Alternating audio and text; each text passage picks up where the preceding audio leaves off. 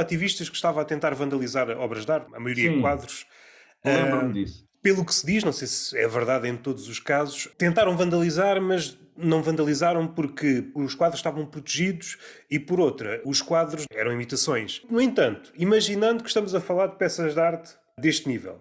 Bananas com uma fita cola. Eu acho que é muito fácil vandalizar uma obra dessas. É- Mas depois pensa, eu não sei se ainda é assim, mas antigamente também já não vou há algum tempo e tenho pouco tempo livre ao fim de semana, porque um gajo, e tu sabes, e tu também, acaba por fazer outra, aproveitar o fim de semana para fazer outras coisas. Para ver algo que não bananas na parede. E até mesmo para fazer stand-up e para tentar, ou até mesmo para teres o dia mais liberto para rever textos, coisas assim de género.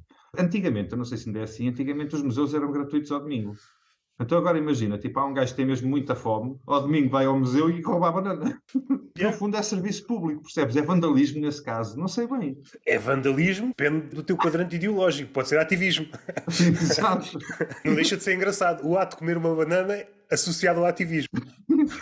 O conceito em si é extraordinário. Mesmo tipo a cena, tipo, aparecem os seguranças a correr atrás do gajo e o gajo, tipo, há aquele impasse. Estás a ver? Tem a banana refém. Ninguém se mexa, ninguém se aproxima e começa a dizer: Eu abro-a, eu, eu abro-a. Supondo que a banana era vandalizada, em última instância era comida. O museu... só a casca. Não, esta é a imitação. A banana verdadeira está aqui. Está no cofre. Havia uma obra identitária ao lado. Esta obra er- foi erigida em homenagem à banana e era só a casca, tipo assim, posta numa tela. Além de que estas notícias para mim agradam-me sempre. Como estávamos aqui a falar de arte contemporânea e por vezes é muito difícil, não entrando já pela definição se é ou não.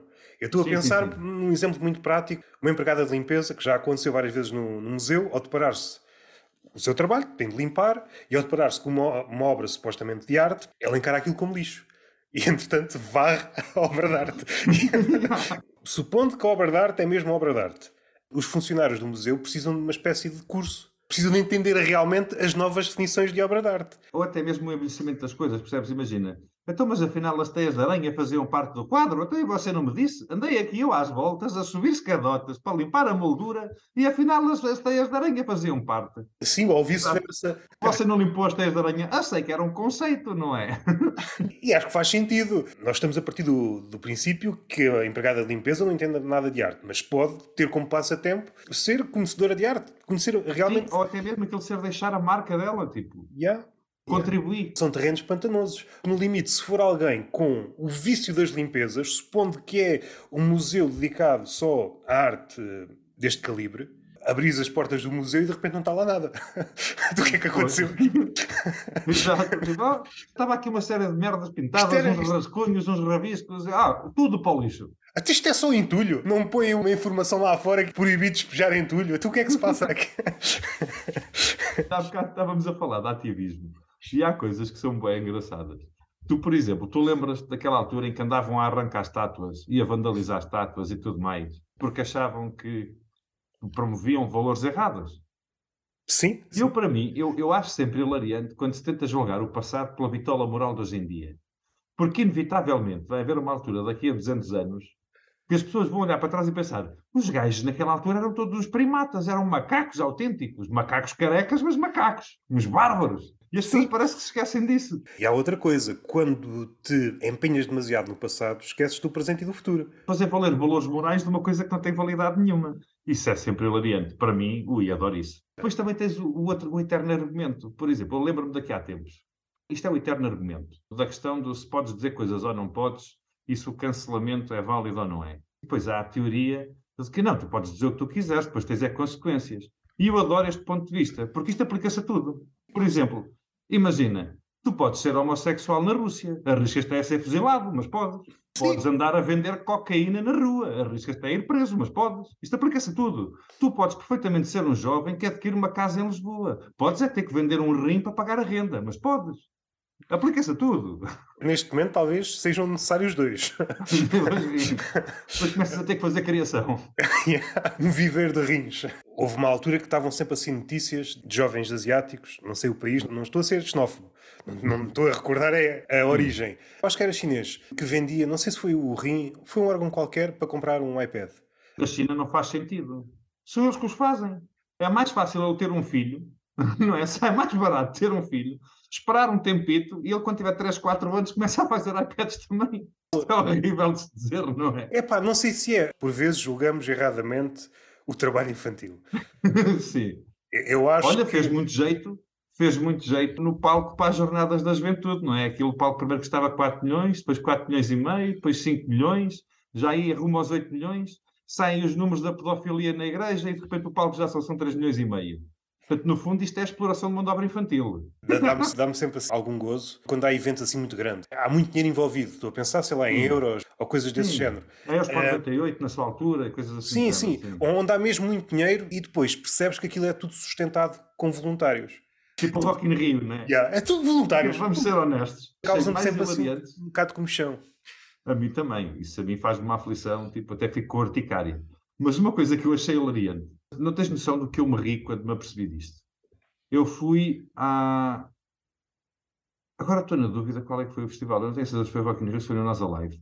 Que havia voluntários com, com mochilas da Uber e havia Uber Eats dentro do festival.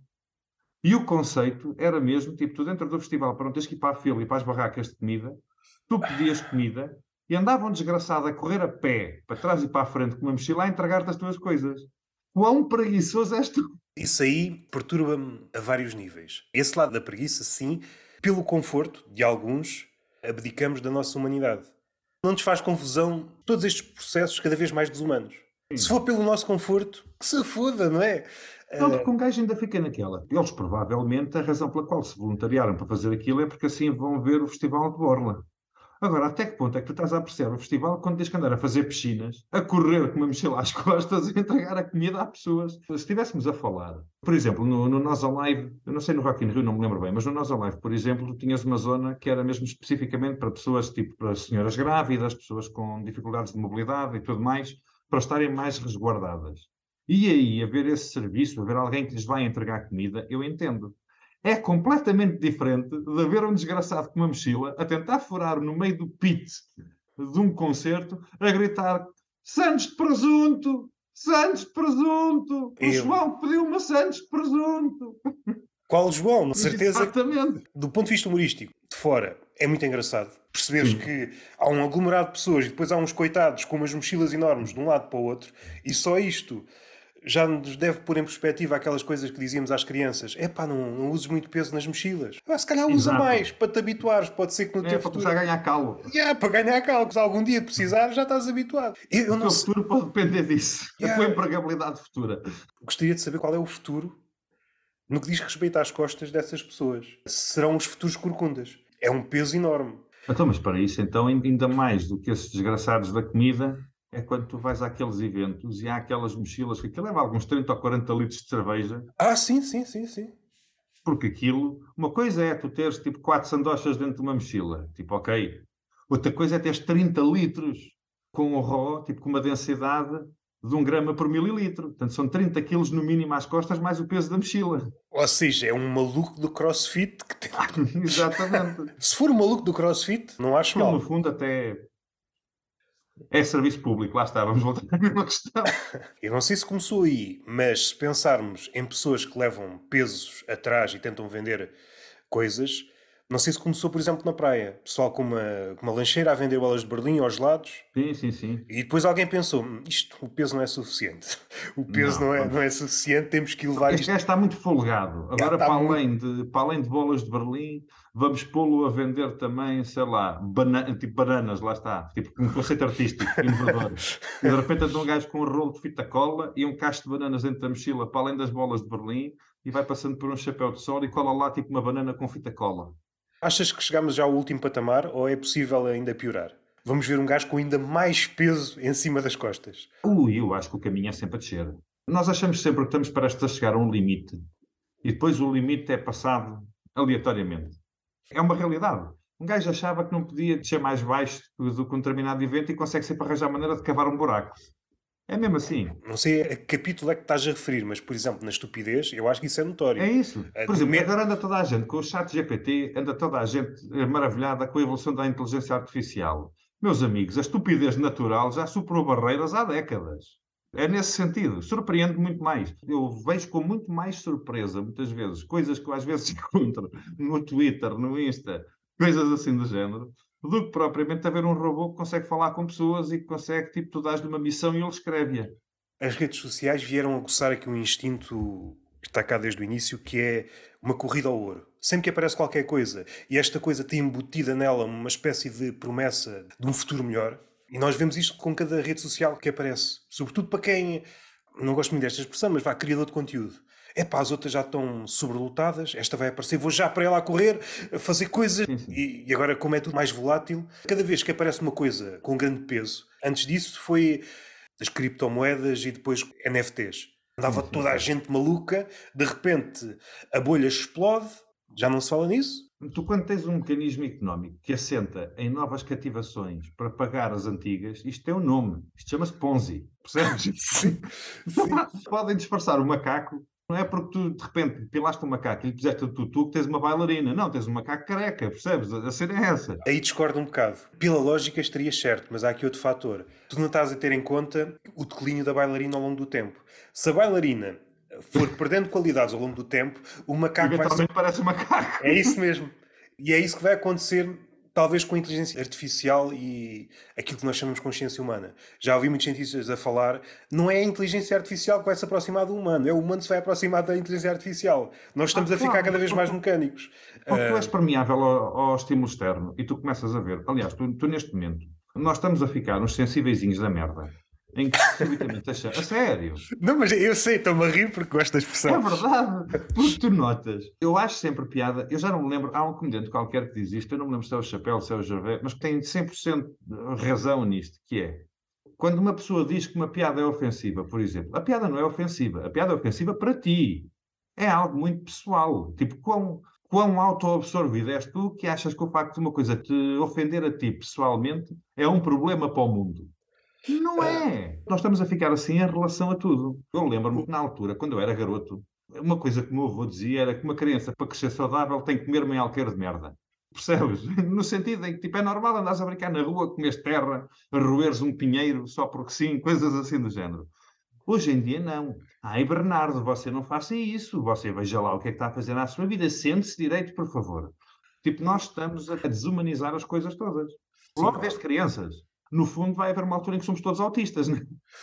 Sim, é perigoso utilizar essa palavra pelos sensíveis de merda. Perdeu-se até a capacidade de perceber que as palavras podem significar muitas coisas. Indo um bocadinho atrás, a ofensa eu acho que mudou nos últimos tempos.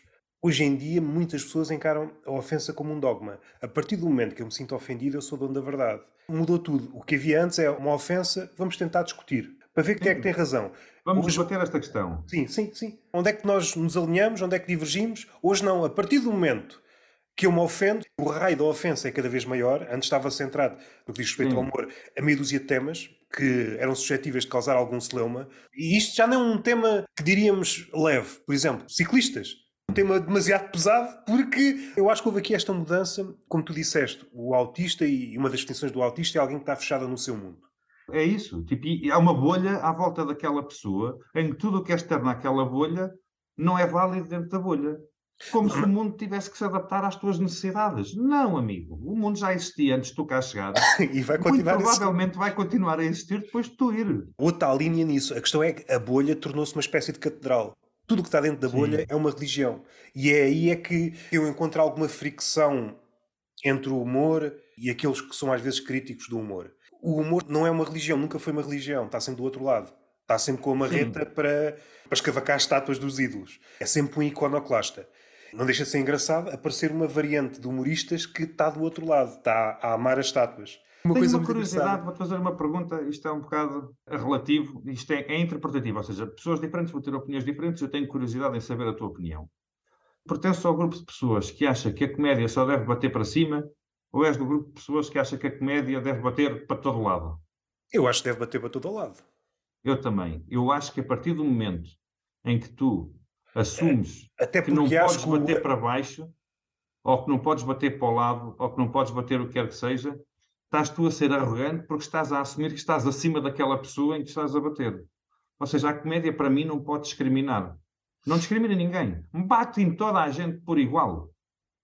E isso para mim é que tem piada. É quando tu consegues pôr uma pessoa a rir de algo que é manifestamente sensível, mas tu consegues encontrar um ângulo em que as pessoas se conseguem unir e pensar, sim senhor, isto é engraçado. E isso é o desafio.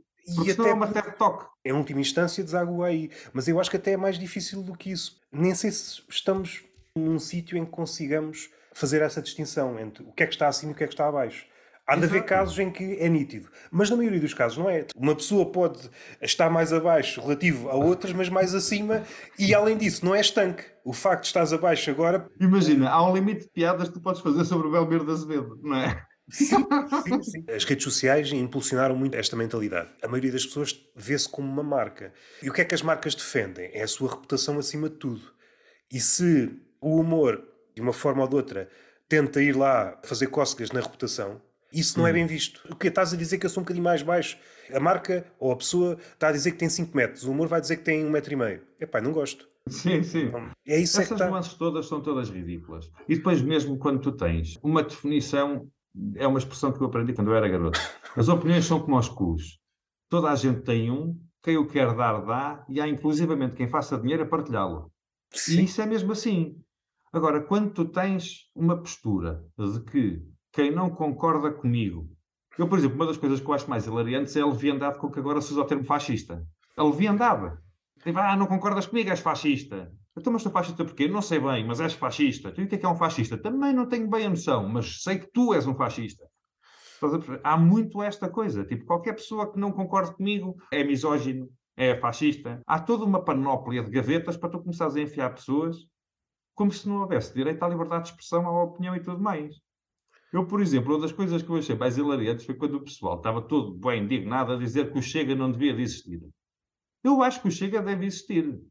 Depois tens o ângulo comédico e o, ângulo real. O ângulo comédico vai no sentido, eu acho que deve existir. Se há coisa que nos dá jeito é aglomerá-los todos para só termos que bombardear um sítio.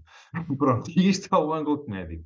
Mas a grande questão é, é importante teres um sítio onde as pessoas que têm ideologias mais dísparas se possam aglomerar, até mesmo para tu entenderes e poderes socialmente reeducar aquelas pessoas se achares que isso se justifica, ou trabalhar no sentido de reduzir o descontentamento, porque por norma não são pessoas tão felizes com a vida, são sempre pessoas que estão descontentes com alguma coisa. Agora, se estão descontentes com alguma coisa, um, porque é que estão descontentes? Dois, com que é que estão descontentes? Três, o que é que podemos fazer sem prejudicar os outros para incluir estas pessoas também? O mundo é de todos, não é só de alguns. Neste sentido, eu acho que é importante. Agora, preocupa-me tenham elegido 12 deputados. Preocupa-me um bocadinho. Por outro lado, também folga em saber que se havia altura perfeita para elegerem 12 deputados é quando há uma maioria absoluta do outro lado da bancada. Porque assim, olha o que é que eles vão fazer? Assar chouriças e cantar o Kumbaya? Percebe? Ou seja, tipo, o drama que as pessoas todas queriam à volta disto, para mim, dá-me vontade de rir. É esse o meu ponto. E aqui já não é tão verdade. Estava a pensar no Twitter enquanto coisa separada, mas eu acho que muito daquilo que se ensaia no Twitter depois sai para a vida real. Eu entendo o Twitter como uma espécie de ensaio para, para é. o mundo real. Muita da, da estupidez que há no Twitter, seja do que for, Sim. seja, é, uma, é uma espécie é, é de ensaio. É para a estupidez que vais enviar para o mundo. Se pensarmos em termos de stand-up, tipo open mic de estupidez, afinem esta estupidez. Exato, começar a aglomerar, ver, ah, não, isto tem, que nível de interação é que isto tem? Há muita gente a gostar deste tipo de estupidez. E isto depois aplica-se na política também. Tu neste momento tens políticos cujo caderno de encargos, eu chamo-lhe caderno de encargos por brincadeira, na realidade aquilo é o programa eleitoral e tudo mais. Mas assenta precisamente é, vamos ver quais é são os tópicos quentes do Twitter, o que é que mobiliza as pessoas? Pronto, estas são as minhas propostas. Eu acredito em alguma coisa destas? Não. Mas quero votos. Os eleitores ficam contentes por eh, verificarem que o político fez menção.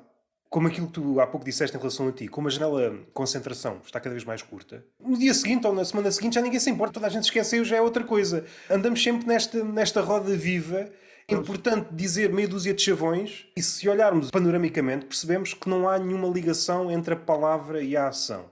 Eu acho é que nós todos os dias somos adamantes em relação a alguma coisa e inevitavelmente começamos a desprezar outra. É mesmo assim. Eu, por exemplo, um ponto muito polémico. Eu vou. Isto, vamos ser cancelados os dois. vamos assumir já isso. Mas uma coisa para mim que me faz aflição, isto faz-me manifestamente aflição, é a maneira como há um exército de gente que se põe a lutar pelos direitos LGBT, pelos direitos gays, pelos direitos isto, pelos direitos daquilo. E isto para mim é manifestamente ridículo. Para mim, há direitos humanos. É-me completamente indiferente se tu te interessas sexualmente por homens, por mulheres, por arbustos, se te identificas como um boi, um cavalo ou um cão, se achas que és um sapato, é-me irrelevante. Quando nasceste eras um ser humano, independentemente da maneira como tu te identificas, continuas a ser um ser humano, e há uma panóplia de, de direitos e de deveres que tu tens. Eu, por exemplo, a discussão do casamento homossexual, para mim, nem sequer nem nunca foi discussão nenhuma. Um casamento não é mais que um contrato. Era só o que mais me faltava haver alguém e dizer-me com quem é que eu posso celebrar um contrato. É ridículo. E por isso é que quando começamos a fazer essas gavetinhas todas, isto só interessa a algumas pessoas, porque é dividir para conquistar é um tiro no pé. O estandarte é a inclusão, mas rapidamente esse grupo começa a excluir membros que não estão de Exatamente. acordo com um tema. E não é deixa de montar mais gavetas naquele armário. Sim, sim, sim, sim, Grupos começaram, sob o estandarte da inclusão, começarem a excluir porque alguém discorda às vezes só de um ponto. Os dois temas que há pouco falámos. Não há vontade sequer para o diálogo.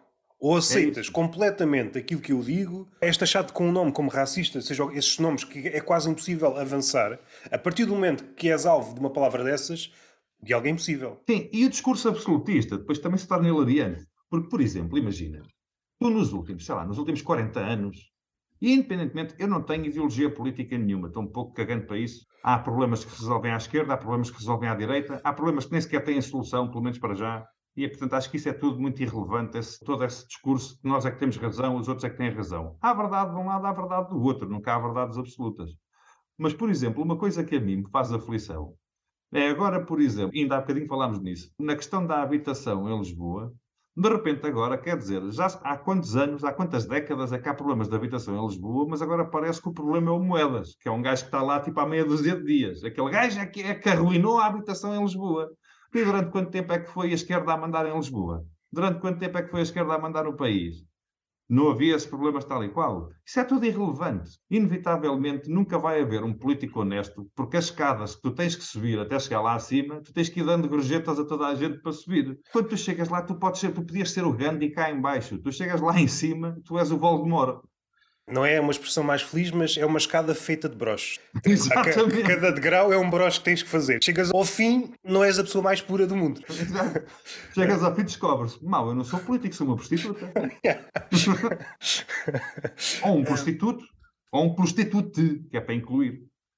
sim, sim, sim.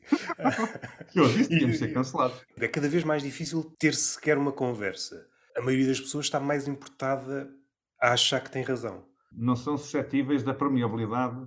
Eu, por exemplo, a razão pela qual não tenho cor política, nem tenho opiniões muito fortes nessas coisas, prende-se precisamente com o facto de eu ter uma mentalidade que eu estou sempre disponível para que tu me mostres que eu estou errado. Desde que consigas justificar a tua posição, eu mudo de opinião muito facilmente. Percebes? Mas desde que tu consigas argumentar. Inevitavelmente é um dos pontos mais positivos que eu tenho na minha vida. Tenho muitos negativos, mas esse considero positivo.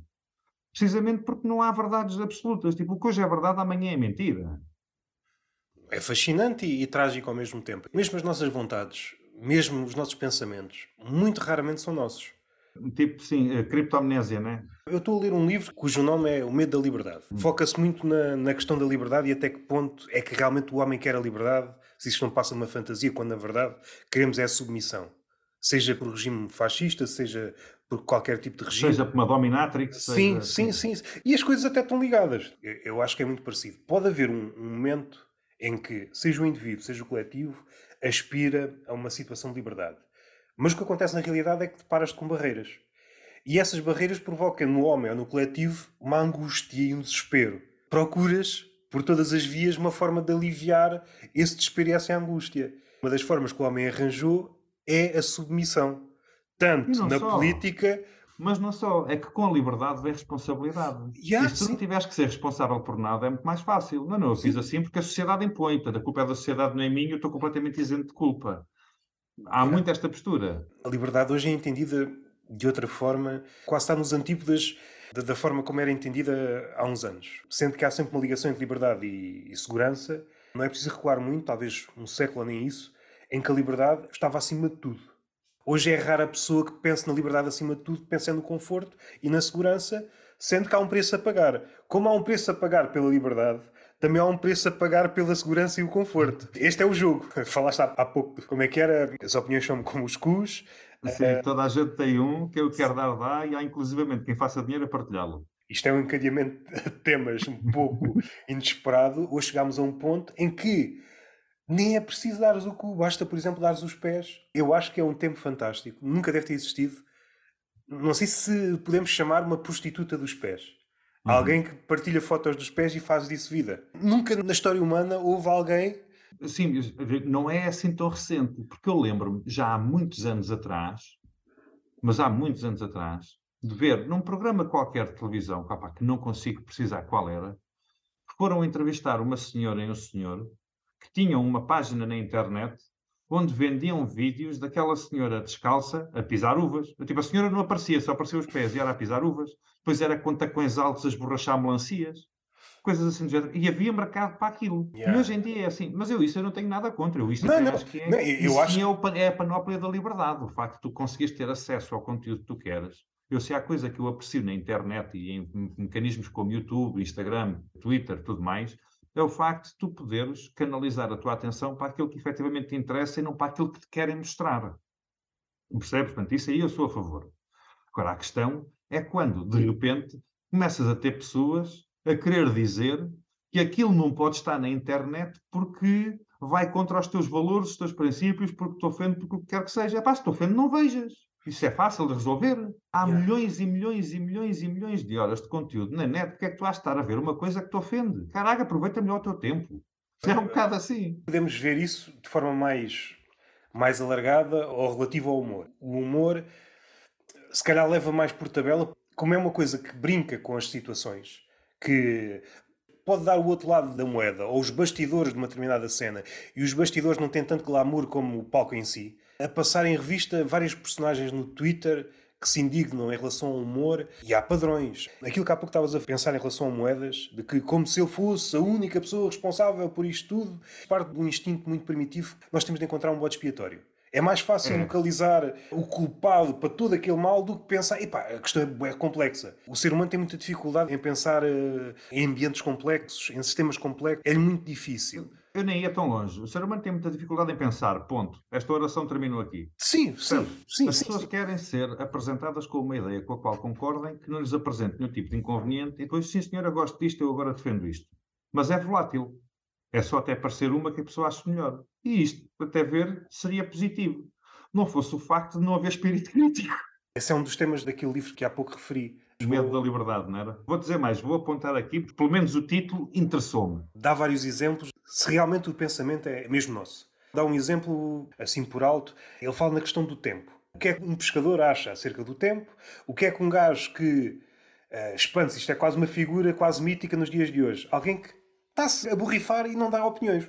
Diz, já ah, não sei, não, não quer saber. E depois há um que acha que sabe muito do assunto. E depois há um gajo que em princípio é o especialista, o que ele vai perceber é que muita gente vai alicerçar a sua opinião a uma notícia que ouviu no jornal. Ou seja, vai alinhar o seu parlapié com aquilo que ouviu, fazendo mais dele a cena. Desde o pescador, o que está-se a borrifar, aquele semi-entendido e entendido, nenhum deles está a pensar verdadeiramente. É esta ideia de que o ser humano pensa é uma das maiores ilusões.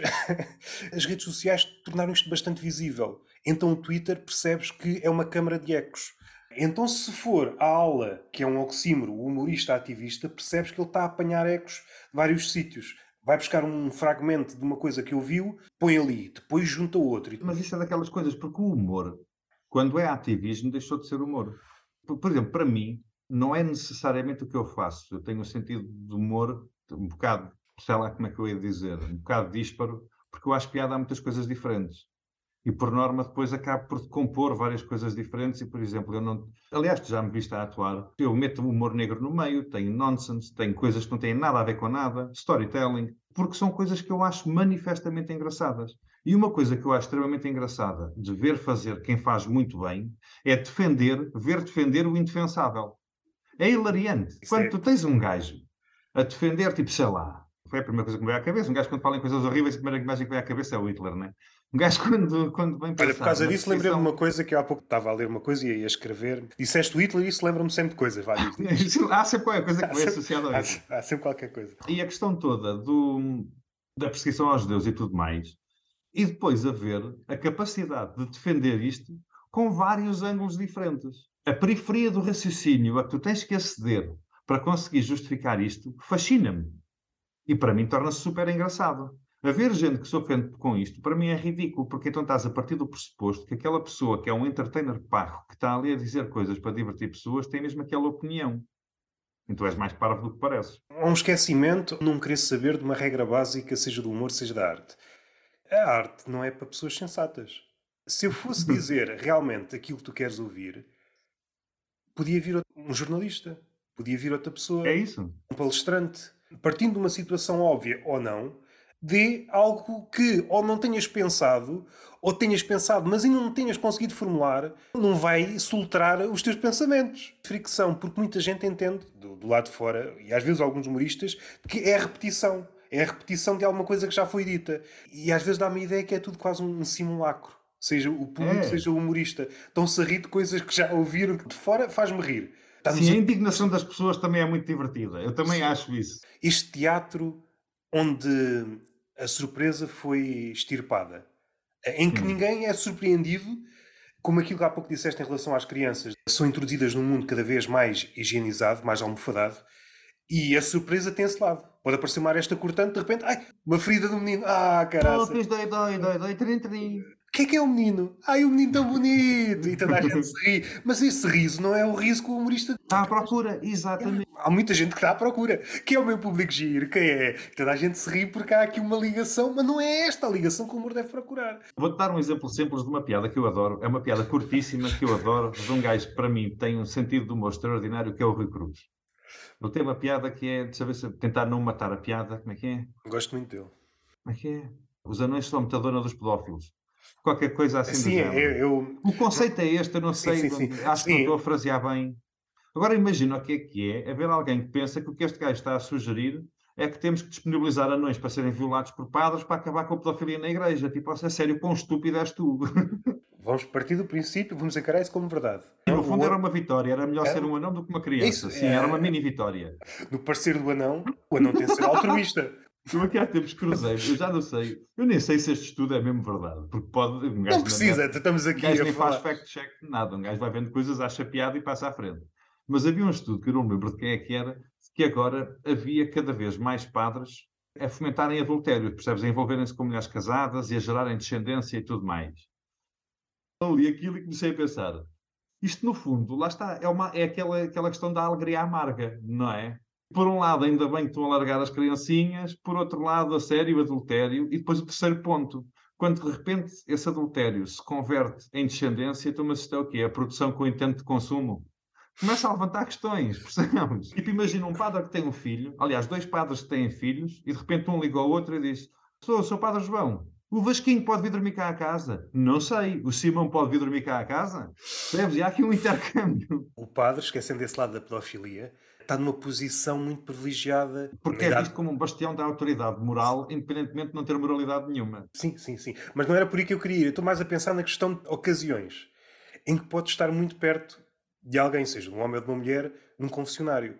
É raro na vida adulta em que do outro lado alguém está tão frágil e tu podes sim, sim, usar sim. essa fragilidade a teu favor. Nunca fui um confessionário, mas imagina que está alguma espécie de rendilhado em que tu consegues ver a outra pessoa assim por furinhos e se for alguém mal intencionado, consegue conduzir a pessoa para. Mas lá está, vê o lado positivo da questão. Pelo menos ali, tu tens, tipo, é um caixote de madeira em que está uma pessoa de cada lado e estão separados por uma parede de madeira.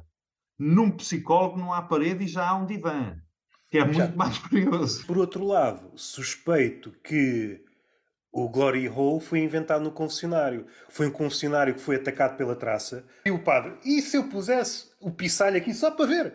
Só para ver o que é que Só para ver. Pode rezar 30 pais nossos e 20 Ave Marias ou despachar isto em 5 minutos. Como é que a senhora prefere fazer isto? E ela começa a pensar, ui, tem que ir buscar os garotos à escola. E daqui a bocado tem que fazer uma sopa. Se calhar despacha isto. Exatamente. 5 minutos. Uh, há pouco estavas a falar do Hitler, estou mesmo a acabar um livro de um comediante romano marcial. E no último volume há lá uma parte, há várias partes onde ele refere o Nero. E Hum. eu comecei aqui a pensar numa coisa. Nero Eh, foi o maluco que ateou fogo, não foi? Foi, foi, foi. Um dos episódios mais engraçados à distância foi o facto de ele ter matado a mãe. Isto assim fora do contexto, o que é que isto é no engraçado? fundo, o Afonso Henriques pensou no mesmo. Pensou, mas não concretizou. Não concretizou. Faltou-lhe a coragem para levar a... Episódio hilário a vários níveis. Decidiu matar a mãe, ok, tudo bem. Não é uma ideia original. A mãe tinha um nome, chamava-se Agripina. Calhar devia morrer só por causa deste Só por isso. Lá está, no fundo aí a culpa era da avó. A mãe vai numa viagem qualquer de barco. O que é que o Nero Uhum. pensa? Vou mandar o barco ao fundo. Afunda o barco, Agripina, uma sorte do caralho, salva-se, vai a nada e safa-se. Mas isto não satisfaz Nero. Imaginando a Agripina, que sorte do caralho, milagre do caralho. Morreu toda a gente e eu safo. Menos eu. E o que é que o Nero? Não, eu despacho é esta noite. Ela deve ter ido para aquela casa, aquela que eu lhe dei, e vou, contrato alguém e vou matá-la. Foi o que aconteceu. Ou seja, ela safa-se, no mesmo dia safa-se de uma morte certa e é morta à noite na casa dela. Eh, Como é que é? Como agora está muito na moda pôr nos currículos. Assertivo. Estou motivado para trabalhar por objetivos. Ok, é isso mesmo. É alguém que não desiste. É aquela imagem que vemos nos filmes do assassino é que comete o assassínio, mas depois, epá, foda-se, não devia ter feito isso. Ele não. Tenta, vou fazer melhor. Podia perfeitamente ter feito isso logo de início e não fodia aos desgraçados todos que iam no barco. Yeah, yeah. Segundo as últimas informações que eu tive dele, eu acho que ele era um homossexual reprimido. Ele tinha um eunuco preferido, cujo Hum. nome é muito engraçado, chamava-se Pitágoras. Não era um matemático, mas tinha esse nome, chamava-se Pitágoras. Há um dia em que ele encena um casamento com ele. Isto está descrito pelo. Só isto, só isto é, é muito engraçado. Destes déspotas e depois, mais tarde, associados a nomes de animais eh, de estimação. Hoje é comum haver neros, gatos, cães. Que tempo é que foi preciso passar após a morte de Nero para alguém pensar: bom, isto já passou tempo suficiente, É um bom nome. é um Não é? bom daqui, nome. A quanto, daqui a quanto tempo é que vamos ter Adolfos a circular Yeah. na história? É- tipo na escola e o caralho. Tipo, é esse agora, "Ah, como é raciocínio, chamas? Sou é o este- Adolfo. Eu acho que é só uma questão de tempo. Agora causa-nos muita celeuma ainda. Ninguém chama Hitler, que eu saiba, a animais de estimação. De certeza que há algum da extrema-direita que lhe chama Por Hitler. acaso, É uma conversa um estranha depois no veterinário. Satã. Ah, Satã é um gajo porreiro, pá. Satã. Exato. Mas porque o gato, a razão pela qual eu e a Fátima, a Fátima é a minha esposa, a razão pela qual eu e a Fátima chamámos Satã ao gato foi porque aquele gato sobreviveu às passas do inferno. Tipo, estamos a falar de um gato que foi abandonado, que há de ter tido uma desgraça qualquer que lhe aconteceu, porque o diafragma dele rompeu, coitadinho, e os pulmões desceram e os intestinos subiram. E ele então, coitado, tinha toda uma série de problemas de saúde afetos a isso. Nós resgatámos, fomos-lo tratando, ele ainda durou uma série de anos, mas depois, infelizmente, tipo, por complicações, acabou por falecer. Mas esse gato tinha uma particularidade que era por baixo do nariz tinha um bigodinho a Hitler. E é por isso que eu me lembrei dele. E então, imagina o que é que é tu teres um gato, que é o gato mais meigo que eu alguma vez tive. O gato era um doce, mas de pai de 5 em 5 minutos, e não sei se por causa de- das desgraças todas que aconteceram, se o que é que é, ele de repente tinha um episódio de PTSD em que mandava tipo esticões, espasmos, começava a atacar tudo à volta dele como se fosse o demónio à solta na terra e depois acalmava outra vez. Tipo, ficava super tranquilo, a pedir colo, tipo, não se passou nada, tipo, nada disto aconteceu. Isto é tudo fruto da tua imaginação, dá-me festinhas, se faz favor. Acho que as pessoas, hoje em dia, são um bocado assim, percebes? Têm tipo um ataque de PTSD, destroem tudo à volta delas e depois isto não fui eu, isto foi a sociedade que me impôs, meu Deus, ai, daqui eu estou um fraquinho. E esquecem-se. Também vai ser hilariante. Quanto tempo é que vai ser preciso passar para começar a ver um gajo em Portugal que vai para a escola, tem António Salazar, e o puto levanta a mão. Tipo, sei lá, acho que vai ser engraçado. É engraçado imaginar a conversa com o veterinário. Ah, como é que se chama o seu cão? É o Hitler.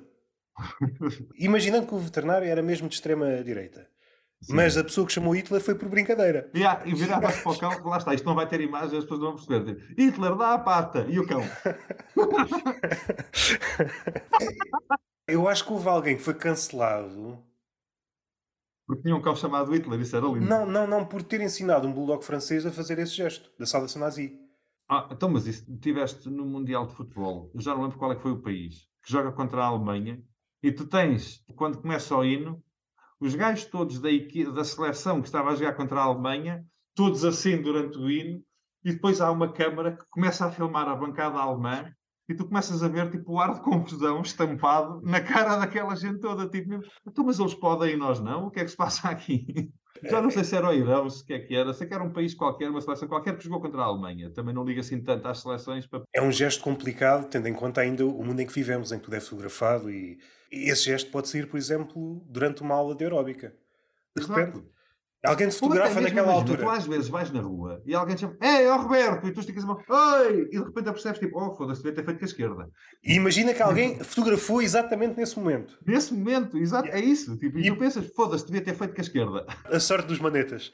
Que- a sorte de quem não tem mãos, já viste, não podem estar associados. Devem ser tipo espiões. Ninguém sabe. São infiltrados. Será que com a prótese serve de atenuante? Se fizeres a saudação nazi com a prótese, será que não serve de atenuante? E ah, tu podes sempre dizer, ah não, isto foi, foi um mau contacto, foi um curto-circuito aqui no braço. Yeah, Não era yeah. bem isso que eu queria fazer. Lá está, e depois vamos parar àquela cena.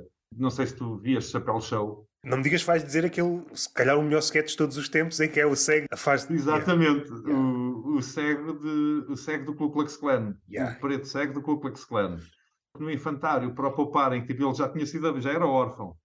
Era cego. Não valia a pena estarem a magoar os sentimentos do garoto e dizerem que ele era preto. E então, de repente, o gajo torna-se num ícone do KKK, tem um livro e tudo editado, que é um livro que toda a gente adora.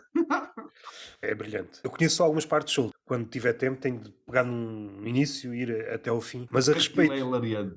não sei se estão todos ao nível daquele, porque eu não conheço assim muito, mas aquele é. Ah, é como tudo, há altos e baixos, né?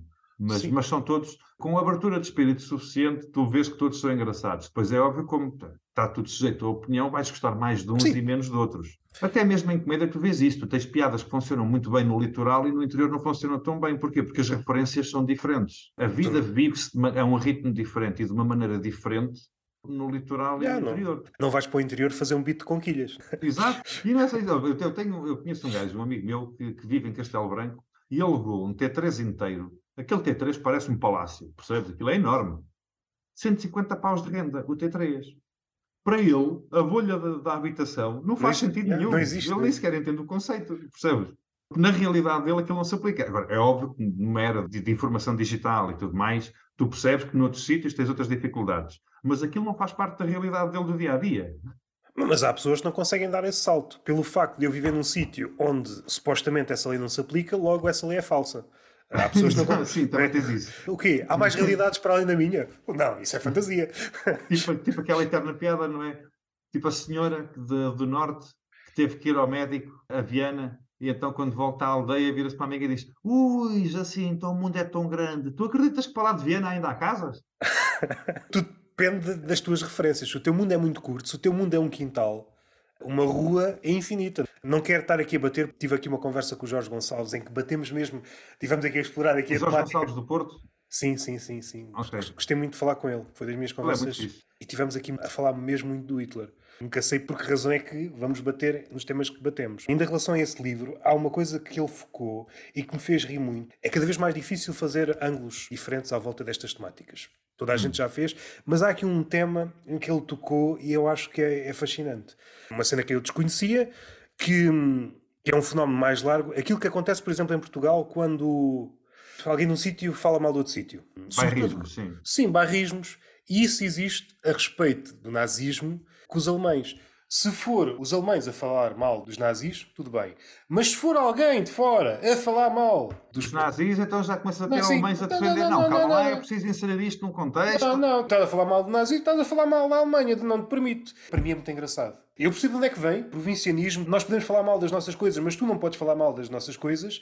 Mas aplicado ao nazismo, é pá, eu acho que é hilariante. Não toques nas nossas coisas, mas coisa é. É o Hitler. Não toques no nosso menino. Mas isso, tu, tu tens isso Pá, eu acho isso cotidiano, até mesmo quando tu vês, tipo, às vezes estás numa esplanada ou num café e vês tipo um pai ou uma mãe a esconchavar o filho até à quinta casa, mas depois quando alguém de outra mesa chama a atenção ao garoto, você não fala assim para o meu filho, quer dizer, acabou de lhe chamar tudo e mais alguma coisa, mas depois a outra pessoa, você não fala assim do meu filho. Vai beber ao mesmo sítio. Eu agora tenho aqui um problema. É aquela questão se na tua casa, imaginando que a entrada da tua casa tem um degrau e nesse degrau aparece magicamente um cocó de cão, isto é uma irritação. Mas se for como aconteceu no outro dia, estava a passar na rua. É engraçado, como nunca falo temas católicos. Não, por acaso houve aqui um, uma conversa em que falei, quanto a mim, um, um, dos regicídios mais engraçados da história, que foi um rei que estava a cagar e durante esse ato foi morto. Eu acho isso muito engraçado. Depois de imaginar a cena à volta, como é que o encontraram. Bom, foi com o Nuno Belo. Parei-me com esta situação. Estava a andar na rua e olho para o lado, está um poito em cima de um degrau na casa de alguém. Se fosse na minha, irritava-me. Nesta aqui, faz-me É rir. Mas a questão é, será que eu vou tocar a campainha dizer à pessoa que está um cagalhão à porta? O que vai acontecer é, a pessoa pode abrir a porta, não vê, pata na merda. E não é assim muito agradável. Ou até mesmo a pessoa abre a porta e diz: Então, mas você cagou no meu degrau? É isso mesmo. O que é que a pessoa vai pensar de mim? Nunca houve uma abordagem na história da humanidade. Desculpe, tem merda à sua porta. É só para lhe avisar isto. Alguém Não- cagou aqui. Era só para lhe dizer. E a minha questão é, há forma de abordar a pessoa? Ou a pessoa vai ter que pisar a merda? Lá está. No fundo, vamos chegar à resposta correta. O que é que seria? Tipo, a resposta mais segura para ambas as partes. É tu pôres tipo um sinal à frente do cocó, tocares à campainha e fugires. Percebes? Ou seja, com o sinal evitaste que a pessoa pise, chamaste-lhe a atenção para o cocó e não estás lá para que de repente duvidem de ti e pensem foi este badalhoco que cagou aqui. Estás-te a esquecer que pode, à volta, haver uma testemunha ocular. Há aqui um maluco que se deu ao trabalho por um sinal. Por aqui. Deve ser um youtuber a fazer uma, uma prank ou uma cena assim, de certeza. Estes malucos andam em todo o lado. tu lembras-te de um programa que havia em Inglaterra que era o Balls of Steel? Recordo-me. Havia um... Lembras-te do Annoying Devil? O gajo deu-se ao trabalho de andar com baldes a acartar, recolher todos os cocós de cão que apanhou e depois foi para uma ponte qualquer transformar aquela ponte no maior campo minado do mundo. Tipo, quão investido estás tu numa piada para te dares a este trabalho? Eh, Estás a pensar desse lado e dou-te razão, mas basta mudar a personagem. Se fosse alguém que trabalha numa estrebaria, alguém que tem que fazer esse trabalho não desemboca num sketch. Alguém de certeza, alguém com, com uma veia humorística a pensar, porra, eu queria fazer isto numa piada, mas esta merda só, só estou a carregar merda, não consigo encontrar a punch. E todo o dia anda com balas de merda de um lado para o outro. E para qualquer pessoa que esteja a ver aquilo do lado de fora, provavelmente aquele evento já é a punch. Yeah. Aquela pessoa é como aquele trabalho é o trabalho dela, não consegue ver o quão divertido aquilo é para os outros. Tipo, quanto mais não seja, há para ser, olha, tens um trabalho de merda. Baduntes. Coisas assim do género. Mas, se bem que mudava tudo. Se o gajo, o trabalho dele é esse, mas se vestisse de diabo, quem diz diabo diz de outra coisa qualquer. Hoje vou para o trabalho vestido de Mickey. Exato. Só isto. O que é que o Mickey está. Olha as voltas que a vida dá. Olha as voltas que a vida dá. E até se calhar até se ajeitava, porque o Mickey tem uma mão muito grande. Tirava logo a merda toda. Lá está, tem uma, mão, tem uma mão muito grande, tem uma palma da mão muito grande, mas os dedos são muito pequeninos. Portanto, se calhar. aquilo ele ia espalmar o cocó todo na mão. Yeah. Não havia aqui grande, grande hipótese de fazer isto de outra maneira. Saindo aqui da, da merda, que é sempre um tema tão fecundo. Só vem provar aquilo que eu estava a dizer há bocado. O meu span de atenção, já viste a quantidade de tópicos que a gente já passou? O meu span de atenção é curtíssimo. Isso há algo que une isto tudo, é merda. Mais literal, mais metafórica, mas é merda. O Mickey, na mão do Mickey, deve ser muito lixado ele teclar um smartphone. Os dedos dele. É ah, impossível, sim. Até mesmo tu pensares, isso é válido, mas im- imagina, por exemplo, o Mickey a jogar ténis. Uma palma da mão daquele tamanho, os dedos tão curtos, ele não tem, não tem capacidade de agarrar a raquete em si. yeah. Ou então a raquete tem que ser um croquete grossíssimo, tipo no cabo. Quase um tronco de árvore, uma coisa qualquer. Mas por outro lado, se calhar era um excelente atleta daquele desporto que é dar chapadas. Não sei se já viste. Ah, sim, sim, sim, sim, sim. Que Se calhar- estupidez. Depois que já Mas vi há um pessoal. desporto ainda mais estúpido que esse que eu descobri no outro dia. Há um gajo que eu de vez em quando o YouTube manda-me vídeos daquele gajo, acho aquilo engraçado, que é o Chisel Adonis. Não, não Não conheço. sei se sabes quem é. É um comediante norte-americano e ele faz reacts a coisas. E então, tipo, por exemplo, há um conceito na Rússia que é uma espécie do UFC, mas que é só degradante. Em que, se for preciso, metem tipo um gajo muito gordo que tem a capacidade aeróbica de uma batata à porrada com um velho de 70 anos. Coisas assim do género. Aquilo é estranhíssimo. E depois ele vai fazendo comentário do que está a acontecer. E no meio de, de vídeos desse gajo, eu cruzei-me com um desporto ridículo que é, imagina isto. Estamos os dois com o braço direito a fazer braço de ferro. Ok. Pois o conceito é, quando eu te faço pin ao teu braço, isto vale um determinado número de pontos que eu agora não me lembro qual é que é. Mas com a mão esquerda, eles podem se pegar ao tabefe ou ao murro uns com os outros para desconcentrar o outro ao ponto de tombar o braço. Depois, também há knockouts neste jogo e há submissões. Ou seja, eu de repente vejo um gajo, começa a fazer braço de ferro, e o gajo automaticamente caga para o braço de ferro, salta, estica-lhe o braço, passa para uma chave de braço, pendura o peso todo no braço do gajo e começa a tentar partir o braço. Epá, Isto é o desporto mais ridículo de sempre. Tenho- Quem é de que se ver. lembrou disto? Tenho de ver isso. Estou a imaginar a situação, alguém que treinou o melhor gajo no braço de ferro. E de repente o gajo salta. Então, então, mas eu não tenho nem para isto, pá. É como um gajo do UFC está preparado para uma luta do UFC e de repente o outro saca-lhe uma pistola. Então, mas que é isto, pá? Exato. Nem é preciso, a pistola saca de um pau e começa a Yeah. falar, tipo um taco de beisebol com um prego na ponta e começa a dar chibatadas. E Mas olha, voltando ao Mickey, tu já pensaste, o Mickey, pa- para um trabalho de preciosismo, o Mickey nunca podia ser dentista. Yeah, yeah. Olha para o tamanho daquelas mãos dentro da tua boca. Se for um dentista, por exemplo, de hipopótamos. Lá está, sim, sim, sim. Ou de um jacaré, é aquele que quase cabra a 180 graus, aquela bocarra Yeah. enorme, pronto, aí não fazia muita diferença. Mas para pessoas é muito complicado. Sim, para pessoas é muito complicado que ele deixava cair os utensílios todos lá para dentro. Lá para dentro dele. A senhora enfermeira à broca. Então eu já lhe tinha dado. Bem, ah, temos que esperar 3 horas para fazer digestão, a gente já continua. utensílios combustíveis. E depois Nunca apresentava se na conta são os 50 ou 60 euros mais os 50 euros da refeição. Já não precisa de jantar. hein? Olha, agora estamos a falar em comida e utensílios comestíveis. Outra prova de que não há limites para a estupidez humana. Eu lembro-me de ver um vídeo, isto já foi há uns anos, nem sequer me lembro se era um rapaz ou uma rapariga, que achou que era boa ideia pegar numa maçaroca de milho cozida, enfiá-la num barbequim, pôr na boca e rodar o barbequim para comer a maçaroca mais depressa. O que Fudeu é que tu achas que aconteceu? Fudeu os dentes. Todos. no mesmo instante. Coitada, sofreu horrores por causa disto? Sofreu. É cruel da minha parte eu achar aquilo tão engraçado? É. Mas eu quando vi isto a primeira vez, eu acho que passei para aí um dia inteiro em que aquela imagem voltava-me à cabeça e eu desmanchava-me a rir outra vez. Duas coisas. Primeiro, no ato da concepção da obra de arte, não há um momento de ponderação. Um pingo de, de ponderação. Não é tão, como é que eu ia dizer, tão original, mas também tem o seu. É estúpido até dizer chega. Pessoas que puxam fogo elas próprias só para um vídeo. E depois, ah, caralho, esta merda vai muito. Era expectável que doesse. não é? Era expectável O que que é que tu doesse. achavas que ia acontecer? Leva-me passo a passo pelo teu processo de raciocínio, por favor. É a conversa que eu gostava de ter com essas pessoas. Qual foi a altura em que tu achaste que isto era boa ideia? Explica-me o teu raciocínio. Estava quase por uma série. Há pouco falaste do Divan.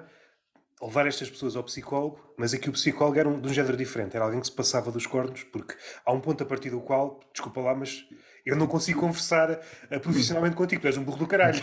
tu és um burro do caralho. Ah, acho que é Porta dos Fundos. Eu não tenho a certeza, mas acho que é Porta dos Fundos que tem um sketch assim do género em que há um gajo que é psicólogo que se formulou em psicologia de confronto e tirou o curso na prisão.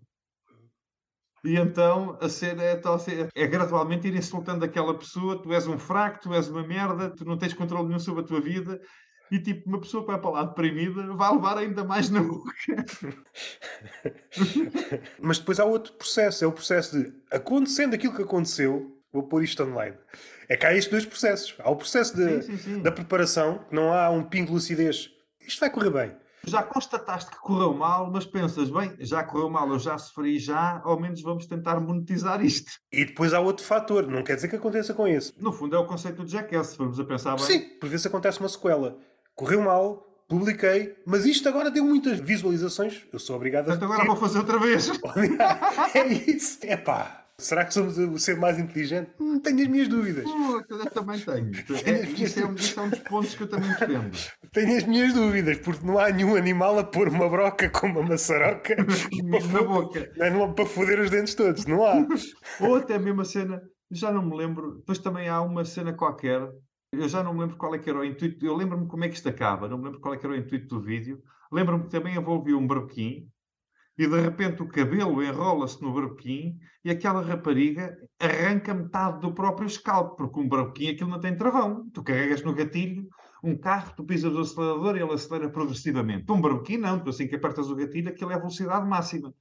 Aquilo arranca-lhe metade do scalp e tu vês isto a acontecer em tempo real e tu por um lado, opá, é óbvio que te sentes mal pela crueldade do que acabou de acontecer, mas por outro lado para ti é hilariante descobrires que há um novo pináculo da estupidez humana. As redes sociais vieram acelerar isso, porque há uma necessidade. Sim, tu queres Eh, monetizar tão depressa que ponderar não- as consequências é um passo que tu saltas à frente. Yeah, yeah, yeah. Nem sequer há espaço, realmente, nem, nem sequer há espaço. Ah, mas isto tu também vês com piadas. Quantas vezes é que tu acontece um gajo, tu em tua casa, tu formulaste uma piada e pensaste, pá, isto é hilariante. Sobes a palco e vais a meio da premissa quando te apercebes que é estúpido. Yeah, yeah. É que nem sequer nem é questão de tu entregaste a punch e não bateu. É vais a meio e só a veres a cara das pessoas, tu apercebes-te naquele preciso momento que é estupidez. E agora a pergunta que eu te faço: neste momento, o que é que tu fazes? Deixas o peito dar e continuas, seja o que Deus quiser? Eu acho que depende muito do desespero que está na cara do público. Se eu conseguir ler. Epá, isto é a pior coisa que me aconteceu na vida. Se calhar abandonas. Não, olha que se foda. Ou então até podes retirar algum prazer. Isto está mesmo no fundo. Vamos lá ver até onde é que isto vai. Porque por vezes também eu se retira. esse tipo de gajo. Até a piada por si só pode não funcionar. O constrangimento do comediante e a maneira como tu és aquela minhoca no anzola contra te para não morrer também Não. tem a sua piada. Sim, e não é mas- só para os outros, mas- às vezes até para ti tem piada. Sim, mas até do plano prático pode surgir uma piada devido a esse, a esse, Exato, tipo de esse desespero. Esse, esse desespero. Estás tão na merda que para salvares a situação, imaginando que tens uma, uma série de piadas à volta do mesmo tema, se a primeira é logo um- uma reação dessas, se calhar as outras, bom, a primeira falhou, enterrei-me, se calhar não vale a pena. Vai para o estaleiro, já penso melhor nisto. Por outro lado, também ficas naquela, não, agora já iniciei este tema, mais baixo que isto, isto já não desce. Vamos começar a escalar para fora deste poço. A questão é que muitas vezes não escalas. A questão é, o chão do poço abate e tu descobres uma nova profundidade que altura nem tinhas visto. Sim. Eu tinha uma piada que já há muito tempo não faço, que passava por quase todos os temas mais negros. E dependia muito do público. E a piada ia continuando consoante a reação do público. Podia ficar. Eu por acaso eu não sei qual era a ordem, mas sei que havia adultério, depois pedofilia. Era como se entrasse numa casa e a cada compartimento houvesse outra coisa. Dependendo do público, eu parava em algum sítio. Yeah, tipo, entras numa casa e a primeira vez, tipo, logo essa- o hall de entrada todo partido e tu, eia bem, o estado em que isto está. Passas para a sala de estar, a sala de estar está a arder e tu, eia bem, piorou. Repente sais da sala de estar que está a arder, abres uma porta lateral e está um quarto. O quarto está a arder e está um bebê lá dentro. Mas isto ainda pode piorar. E passas para o outro lado, sei lá, um... Das formas que eu tinha de sair e às vezes não funcionava é punha isto dentro de uma casa se não tivesse a funcionar, mas isto ainda estamos na casa do boneco. Eu tinha dois caminhos. Podia começar a suavizar ou podia mencionar que eu tinha Ah, então, tipo, imagina, bem avô, acho que vou para casa. Yeah. Sim, sim. Há certo tipo de piadas que dá para ver como as coisas mudaram. Eu não sou partidário de uma opinião que é muitas vezes eh, dita, seja por comediantes, seja por outras pessoas, de que ah, estamos a evoluir. Mas evoluir para onde? Quando dão esses exemplos, de comediantes que alegadamente estão mais evoluídos, que é que esses comediantes fazem? Estão a fazer exatamente as mesmas piadas, só que substituem os sujeitos um das piadas. diferente. Às vezes nem isso. Às vezes é o sujeito. Aquele sujeito Ah, que, ok. que agora não é tão fixe gozar, substituindo por outro. A formulação da piada é exatamente igual. Vocês não me apanham nessa. Vocês não estão mais evoluídos, meus bandidos. Vocês trocaram o sujeito da frase. Quando eu percebo que há uma espécie de conluio entre os comediantes, estamos a evoluir, e o público, ui, agora que a comédia está a evoluir. Não estão. Vocês estão a tirar o sujeito da frase. Yeah, tipo, o eterno dilema do agora, não, eu, eu sou um merdas, mas em, em construção. Também está muito na moda. Se virmos isso literal, uma merda em desconstrução, continua a ser uma merda. Exatamente, é uma merda dividida em vários bocadinhos pequenos. continua a ser uma merda. Depois tens aquela coisa que é aquele pessoal que acredita na verdade dos números. Há muita gente que acredita, que, que pensa o mesmo que eu, portanto estamos todos certos. E esquecem-se que a um dado momento era consenso da comunidade científica que o Sol girava à volta da Terra e havia um gajo que era o único, e portanto que era uma minoria, a dizer: não, não, atenção, a Terra é que gira à volta do Sol. E não é preciso haver muita gente para aquele ser o único que está certo. Yeah. Verifica-se factualmente. nós somos muitos, portanto nós temos razão. Mas até aí se vê como as coisas mudaram. Mesmo essas figuras, que nunca foram muitas ao longo da história, uma voz dissonante, uma falha na teoria dominante. Afinal, não é a Terra que está no centro, ou seja o que for. Eu acho que as coisas funcionam de outra forma. Eu acho que já não há muitas pessoas destas. O humorista, eu acho que é o exemplo máximo, porque muitos deles têm uma carência de aprovação tal que facilmente dizem o que os outros querem dizer. Sim. Pode ser conscientemente ou vício, do, inconscientemente. o vício da reação e o vício do riso. E eu acho que este tipo de comportamento está a passar para todas as pessoas. Essas figuras que sempre foram raras ao longo da história, se não estão extintas, estão à beira da extinção. É preciso uma coragem do caraças para dizeres aquilo que vocês estão a pensar sobre determinado tema não é bem assim. E depois tens outra coisa que é. Sendo que é preciso fazer teoria- aqui o parênteses, o humor não está aqui. O humor O humor não está importado se a Terra gira à volta não sei do que, ou se o Sol, ou se tudo gira Qualquer à volta um de um... dos ângulos tem piada. Ou se tudo gira à volta de um caralho. Para o humor é igual. É preciso também fazer essa diferença. O humor não é jornalismo. Pode-se apropriar dos factos, mas pode andar a brincar com eles. E depois tens outra coisa, que é, quando tu tens... Aliás, voltando às porcentagens, imagina, isto eu acho isto hilariante. Quando tu vês o, daqueles anúncios, 92% dos dentistas aprovam esta pasta de dentes. Isto levanta uma questão. Os outros 8% não aprovam porquê? O que é que isto tem? Cianeto? Se não Epá, há um consenso, isso toda a dava um- gente que estudou aquela área, isto levanta questões, porque não é preciso, é a tal questão do Galileu, não é preciso estarem todos certos. Basta haver um gajo para estar certo. E isto aplica-se a tudo. E depois tens outra coisa que é, Eu- eu tô-me- a falar dos comediantes. Eu Eu tentar- acho que o comediante é a criatura do mundo com a menor autoestima que existe. Por isso é que está sempre à procura de validação externa. Que é o riso e a gargalhada e a aceitação por parte do público. Não é? E um gajo vai para lá cheio de peito feito e até parece que é muito confiante e tudo mais. Estás a três piadas de merda, de repente sentes o que ganhou-te a revelar no palco. Está tudo preso por arames, está tudo preso. Exatamente. Começa a dar tiros ao lado, a postura começa a mudar. Há duas coisas que me fazem rir por um lado e por outro dão-me volta às tripas. Não sei se é slogan, mas de vez em quando a Mel faz-se acompanhar por esta expressão: humaniza-te. Epá, não estava à espera que uma marca como a Mel, nada contra as pessoas que trabalham no- nos serviços de telemarketing, mas a imagem que eu tenho destes serviços é que é tudo menos humano. Ah, Sim. é tudo menos humano. O facto da Mel, quando te liga, é um robô que fala contigo para tu ficares em linha até aparecer uma pessoa. Agora, uma marca que rege o seu negócio com ligações a raiar o desumano, dizer aos outros: humaniza-te, pá, humaniza-te. É pá, é, é Resolve tu a merda que nós criámos, anda. uma cena das marcas que é: é pá, somos família, somos a família. Não são, pá, não são. Sim. Não são. Mas a respeito dos números, eu não sei se isto está espalhado pelo país todo, relativos ao. Acho que é o portal da queixa. É pá, é um número qualquer relativo a isso. Supostamente somos a, a marca com menos queixas. Primeiro, não sei se estes números são reais. Não é Sim, preciso- logo por aí. É, epá, é que. Basta não haver um mecanismo para tu te poderes queixar que de repente és a marca com maior aceitação do mercado. É, exatamente. Não é uma coisa, como é que eu ia dizer? Não é pela falta de relatos. Epá, nunca ouvi ninguém queixar-se da Mel. Toda a gente já ouviu milhares de pessoas. Uma coisa que eu acho hilariante. Para terminar, Sim, para, não- para não esquecer, eu acho que é hilário uma empresa que normalmente está associada a um serviço de merda dizer epá, não temos queixas. Epá, eu acho isto hilariante. O lado do humaniza-te, quando é uma empresa que vai para, para o outro lado, da desumanização, e por outro, epá, não temos queixas. Mas depois tens outra coisa também hilariante que aconteceu. Eu lembro-me isto já. Eu agora não sei como é que isto está, porque depois falou-se de, disto ser mexido em termos legislativos e eu não sei o que é que aconteceu, porque lá está, o meu de atenção não me permitiu continuar a seguir este tema. Mas uma coisa que eu achei hilariante foi o conceito de, imagina, tu fazes um contrato de dois meses, de dois anos, desculpa, permanência de dois anos, TV Net e Voz, para a internet. De repente ficaste desempregado, tens que largar o aluguer dessa casa e voltar para a casa dos pais.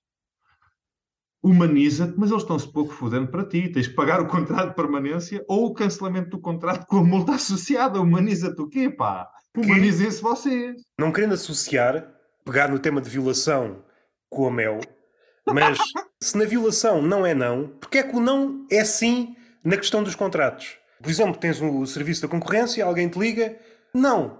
E aquele não nunca é suficiente. Nunca é suficiente. Nunca houve uma vez, gostaria de ter os nossos serviços. Não. Ok. O resto um bom dia e nunca mais os chatearemos. é o meu ponto. Isto é um bocado polémico. Mas esse é o meu ponto em relação. Isto vai ser muito polémico. Estás pronto? Estou, estou. Isto é o meu ponto em relação à cirurgia de alteração de sexo. Se tu chegasses a um hospital e dissesse a um médico: Olha, desculpa, eu identifico-me como maneta, importa-se de me cortar o braço, eles internam-te como maluco. Na hora. Portanto, Se bem- eu não estou a dizer se que nos dos Estados Unidos- está certo. Se bem que nos Estados Unidos já estão a ir para aí. Não sei se estás a par, mas há Não, uma facção do ativismo em que, como vê uma deficiência, por exemplo, alguém que perdeu uma perna, uma mais-valia, eh, Sim, lá está. Há complicações de mobilidade. com foices nos pés corre mais depressa que as pessoas com pés, não é? Portanto, também há essa É, é questão. isso. A falta de mobilidade é só uma construção social. Então o que é que se faz? Há pessoas que põem deliberadamente nas linhas de comboio para perderem as pernas. Não sei se estás a par disso. Exato. Não Ou estava a par disso, mas- mas não me admira, porque é aquilo que estamos a falar há bocado. As pessoas maravilham-se com os limites, com o avançar do limite da inteligência artificial e esquecem-se que a estupidez humana até ver não encontrou um limite. Yeah, yeah. os dias um gajo se surpreende com alguma coisa. Mas voltando àquilo que eu te estava a dizer, eu não vou opinar sobre qual dos lados é que está certo, porque sei lá, eu nem eu sei o que é que enfrenta uma pessoa que, que se identifica como maneta, da mesma maneira que também não sei o que é que sente uma pessoa que se identifica como um sexo oposto àquele com que nasceu. Não faço ideia e, portanto, não tenho propriamente uma opinião sobre isso.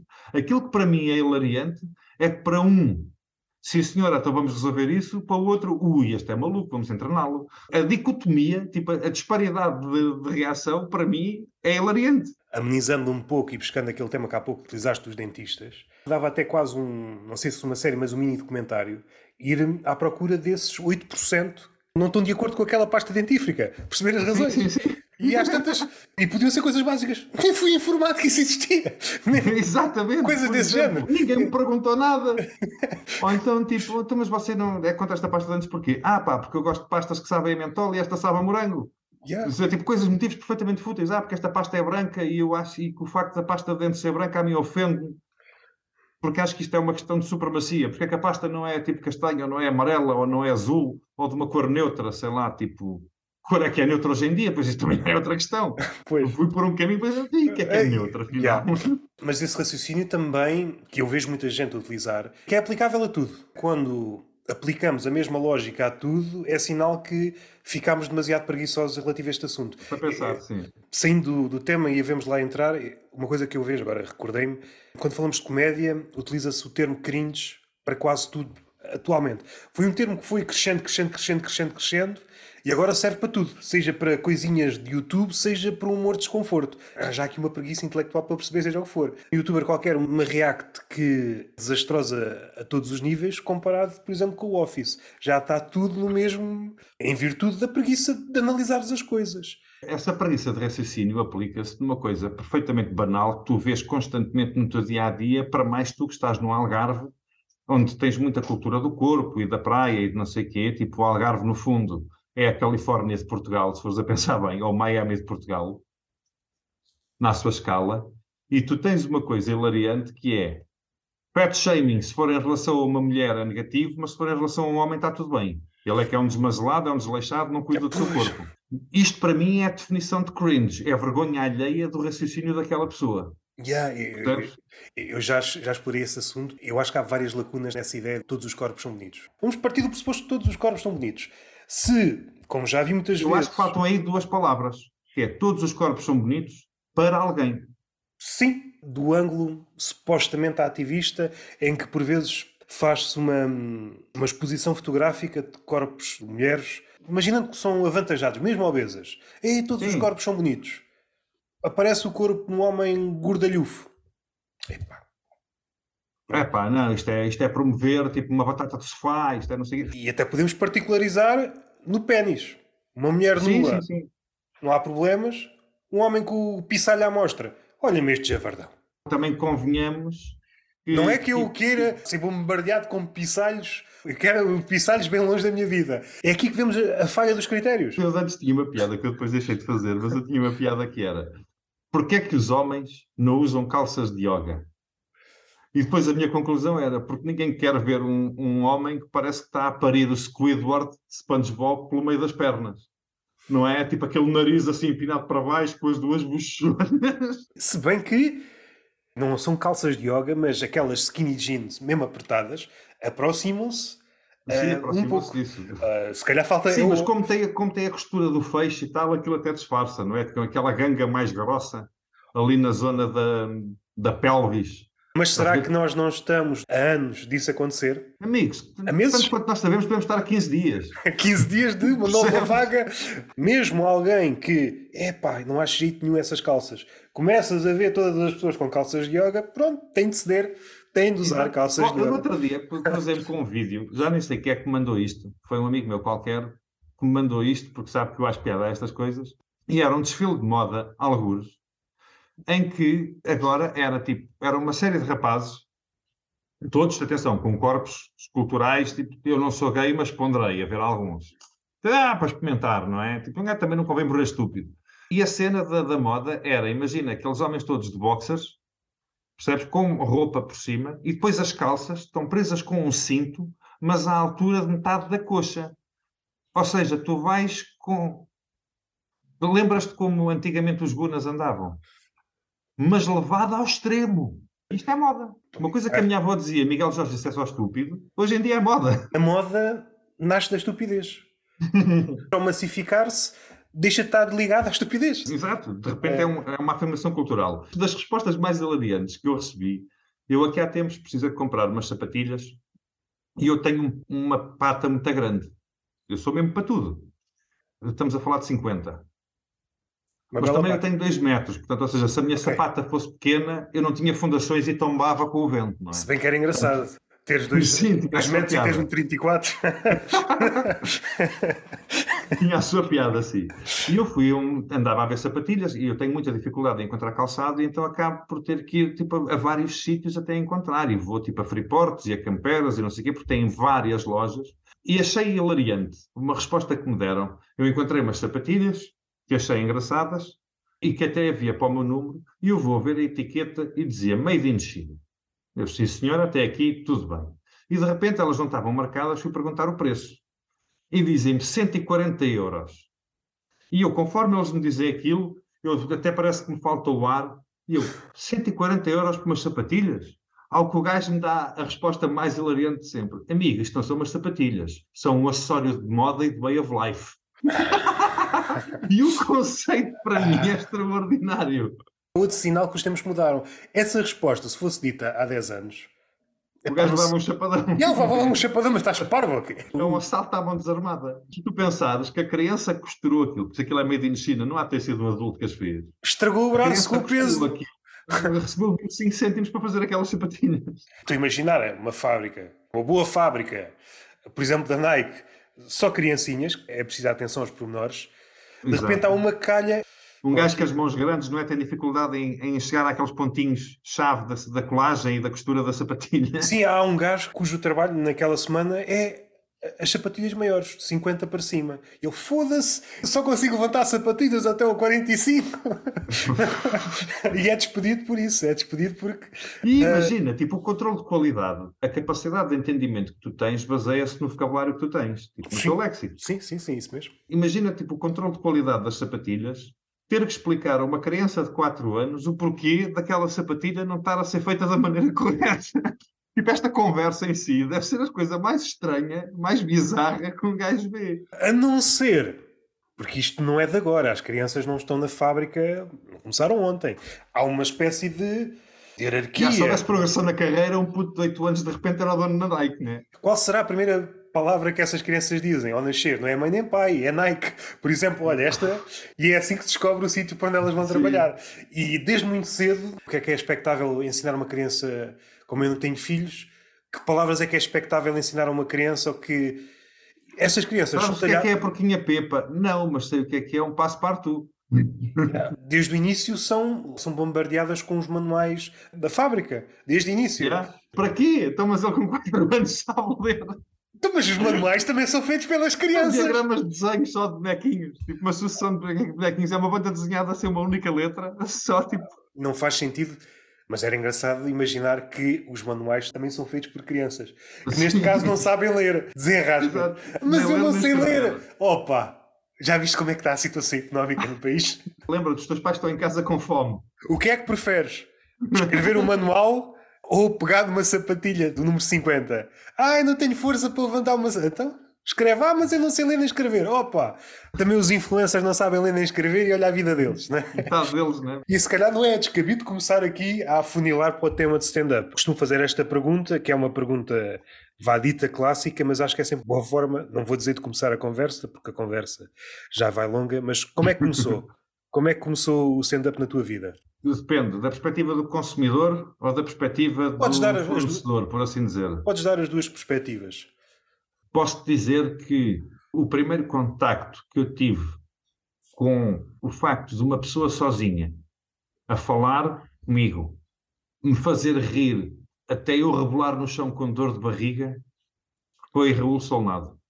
E eu entendo que me digam aquilo são monólogos teatrais é pá, para mim, quando é um gajo sozinho, num palco vazio, só com o microfone, até que ponto é que não é stand-up? Porque o que nós fazemos também são monólogos teatrais. E, portanto, para mim, na minha opinião pessoal, aquilo para mim é stand-up. Aceito que me digam que não é, são opiniões, e foi aí que há a minha entrada, tipo, a, a minha descoberta pelo fascínio. Depois foi sendo gradual, percebes? Eu lembro-me, por exemplo, do Quinzinho de Portugal, que tinha aquelas coisas de, do Sousa da Ponte e não sei quê, que eu também achava muito engraçado. Passei também por uma altura em que gostava muito do humor musical e gostava muito da. Como é que ele chamava? Não sei se era estudantina, se o que é que era, que tinha letras também, tipo, sei lá, tipo, estava a assar sardinhas, com o lume der, queimei a pilinha, sem ninguém. E isto divertia-me imenso. E comecei a descobrir o fascínio pelo riso e o fascínio por fazer as outras pessoas rir. E então foi gradual. Quando é que eu descobri que queria fazer isto ativamente? Já foi um bocado tarde na minha vida. Ou seja, porque eu sempre gostei, sempre pensei que gostava e sempre achei que era impossível. Ah, Miguel Jorge, estás a ser parvo, tens é que estudar, tens é que fazer isto, tens é que fazer aquilo, ser uma pessoa séria, com um emprego sério e coisas assim do género. E demorei um bocado de tempo a passar essa barreira. Depois, penso que foi em 2019, não quero estar a mentir, mas penso que foi em 2019 que eu depois enchi o peito, descobri o curso da Bang na net e foi a primeira vez que eu ponderei, então espera lá, isto se calhar há um curso que eu posso fazer, adquirir ferramentas para fazer isto e explorar então esta coisa pela qual eu tenho interesse. Ah, antes disso já tinha tido um podcast que funcionava no, no registro de improviso, que era ao menos uma hora de vida, e que aquilo era, éramos dois malucos bom autênticos, nome, nome. porque aquilo demorava mais ou menos uma hora. Éramos dois malucos autênticos, que a única coisa que nós tínhamos combinado quando a gente começava a gravar era um tema. Um. E já percebeste pelo meu spam de atenção a facilidade com que esse tema ia com o caralho. Pronto. e isto já começou a ser tipo uma, uma pseudo-exploração dessa veia. Depois então descobri o curso da Bang, meti-me nesse curso, saí do curso da Bang e pensei, epá, ok, adquiri algumas ferramentas interessantes, mas sou obrigado a ponderar, eu precisava disto para seguir este caminho, se calhar não precisava, mas dou muito valor a uma coisa. É uma piada recorrente a questão da Bang dentro dos comediantes e tudo mais, mas há uma coisa que eu dou crédito completo dos meus melhores amigos da comédia, ainda hoje, são pessoas que eu conheci na banca. Dou-te um exemplo, Zé Pedro Rodrigues, a Carolina, foi o que ela disse. Carolina Depois, Pinto. Carolina Pinto, sim. Depois também de outros cursos da banca, tive contacto com eles, o Álvaro Cláudio, esse pessoal, yeah. percebes? E são pessoas que eu ainda hoje prezo muito como, como minhas amigas e como pessoas que fazem comédia, percebes? É um veículo de aglomeração. No... Um bocadinho atrás, quando estavas a dizer, nem sei se, se isto é possível sequer. Exato. Foi esse o primeiro patamar e depois o facto de estás rodeado de pessoas com os mesmos sonhos. A gradação da ambição é, é Exato, varia de pessoa. Um. Mas, mas, percebes que, ah, ok, há mais pessoas como eu. Sim, e há mais gente que também tem este sonho. Portanto, isto não é tão estúpido como parecia há uns tempos atrás. Ok, posso continuar a, a ser apelidado louco, mas tem companhia. Exato, tipo, pelo menos yeah. não estou sozinho, yeah. sou maluco com companhia. Depois, como é que isto começou? Através do Zé Pedro Rodrigues, soube da existência do ferro no Porto, falei com o Eduardo e o Eduardo teve a gentileza de me dar palco pela primeira vez. E eu subo a palco a sentir que estava prestes a ter um colapso cardíaco, uma coisa tipo que não tens noção. E para uma primeira vez, porque isto é tudo, é, ou seja, tens que estabelecer a premissa, né? Para uma primeira vez, até para ser justo, extraordinariamente bem melhor do que o que eu estava à espera. Até para ser justo a partir desse próprio, momento é? fiquei viciado. É claro que há atuações más e, e boas, mas o claro, comediante... sim, eu já comi merda muita vez. Aliás, é muito pedagógico comer um cagalhoto de vez em quando baixa a crista. Às vezes há aquela sucessão de noites muito boas e o comediante, se não tiver os pés bem assentes na terra, ui, já sou o chapéu. Ah, Normalmente, sim, sim, quando sim. acontece aquela noite, tal, no cachaço. De repente chega ao pé de comprar, desculpa, é servido. Lá vem a poia. Disse que era preciso comer um prato de merda, não é? Sim, o meu avô é como costumava uh, dizer: uma criança para crescer saudável precisa de comer por dia meia alqueire de merda. E tu disseste: não, já tenho a minha dose, desculpa lá. Exato. Já tenho a minha dose, não preciso de mais. O comediante deve ser sempre justo consigo próprio. Não és o maior quando uma noite corre bem, mas também não és uma merda quando uma noite corre mal. Yeah, Porque yeah. tu és falível, és humano. Vai sempre haver alturas em que, ou porque o teu estado de espírito não é o melhor, ou porque estás extremamente nervoso, ou porque até que às vezes também acontece, eu, eu evito sempre culpar o público, mas às vezes acontece, o público está-se pouco cagando para ti. Estão lá contrariados. Eu fiz uma vez um evento corporate, foi das piores, foi uma aprendizagem muito forte. Percebes? Eu aprendi muito nesse evento. Comeste muita merda? Mas foi uma hora a degustar cagalhotes de vários tamanhos. E em que eu via perfeitamente estampado na cara das pessoas daquela empresa dos trabalhadores o pensamento latente que era o dinheiro que eles pagaram a este gajo para estar aqui, se tivessem dividido por nós os 20 e dado uma, um vigésimo a cada um, nós éramos todos muito mais felizes. E a um dado momento eu já estava a concordar com eles. Se calhar vou pegar no cachê e vou dividir. Fazer aquelas cenas tipo à casa de strip norte-americana, tipo Make It Rain, e aí sim ia ter felicidade na plateia. E eles começavam a rir e tu, ah, finalmente, cabrões, finalmente. Segundo as tuas palavras, se eu me recordo bem, estiveste aqui no Algarve, tu agora fazes disto vida. Quando é que começou? Vou fazer. Atenção, eu quando digo faço disto vida, vamos, vamos aqui limar uma falácia. Ou seja, eu abandonei tudo na minha vida para perseguir isto. É uma maneira mais verosímil de dizer isto, pela simples razão de que eu não é honesto da minha parte dizer que eu consigo só da comédia gerar dinheiro suficiente por mês para ser subsistente. Mas, por exemplo, já cheguei a um patamar em que não perco dinheiro, o que para mim já é uma grande vitória. Já consigo manter as minhas economias mais ou menos estáveis, já não tenho que estar sempre a mexer no pé de meia para continuar a perseguir o sonho. O que para mim já foi uma grande vitória. E gradualmente, opa, de vez em quando faço uns cobros e um gajo fica todo contente. Até aparece uma, uma slot para headliner que paga boeda bem e um gajo de repente já duvida do texto todos que escreveu, porque foda-se, eu quero é que me apareçam mais slots destas, eu tenho que ser, tipo, tenho que ser Deus que desceu à terra naquela noite. Curso da Bang. Consegues precisar que ferramentas. A melhor ferramenta que o Paulo Oliveira me deu foi, nem sequer foi o Paulo, ou melhor, o Paulo Oliveira foi o agregador. Foi o facto de eu descobrir pares pessoas que estão no mesmo ponto que eu, a começar ao mesmo tempo que eu, e com quem eu, quando, quando um gajo está na merda, quando um gajo tem aqueles momentos depressivos e tudo mais, também já passaram pelo mesmo e conseguem dar alguma perspectiva e alguma lucidez. Por exemplo, um gajo que me deu uma perspectiva de lucidez muito importante e que tu seguramente conheces porque já esteve aqui, foi o Joca. O Joca, numa altura em que eu estava mesmo tipo deprimido com o facto de não conseguir arranjar uh, noites suficientes para rodar o material todo que escrevia, quando tu escreves muito e não tens sítio para testar, aquilo começa-te a mexer na cabeça. E, se isto é útil ou não, de, ou se estás a perder tempo e coisas que tais. E o Joca, houve uma altura que só me disse assim: ninguém, mas ninguém, fica bom logo à partida. Tu vais ter que comer muita merda, vais ter que falhar muita vez, e mais importante que testares muito texto é tu pegares numa coisa com a qual tu te identificas, que seja verdade para ti, que seja divertida para ti e fazê-la ao ponto de se tornar divertida para os outros. E depois, a partir daí, tu entras num mecanismo em que já percebes como é que isto funciona. E isto foi tipo um clique muito grande que me deu, e olha, um grande beijinho ao Joca, que teve esse mérito. Eu não te disse, mas eu depois de fazer o curso da Bang, eu senti que tinha ainda uma lacuna muito grande de conhecimento e decidi fazia o curso de comédia. E fiz um no Brasil, que foi o do Fábio Lins com quem eu tenho, eu gosto muito do Fábio, ainda hoje falo com ele, damos lindamente, mas temos divergências de opinião muito fortes. Porque lá está, voltando àquilo que tínhamos falado lá atrás, ele defende que a comédia só pode bater para cima. E eu defendo que quando tu assumes que um lado é o de cima, estás a discriminar pessoas. Nem ele consegue concordar comigo, nem eu consigo concordar com ele. E a parte bonita é que conseguimos dar-nos bem, ter conversas, falar sobre tudo à mesma, apesar de não concordarmos um com o outro. E isso eu acho extraordinário. Também foi uma grande aprendizagem em termos comédicos esse próprio preceito. Até porque o Brasil tem uma cultura muito mais de mimimi do que nós temos. Não quer dizer que não consigamos acompanhar nos próximos anos, mas.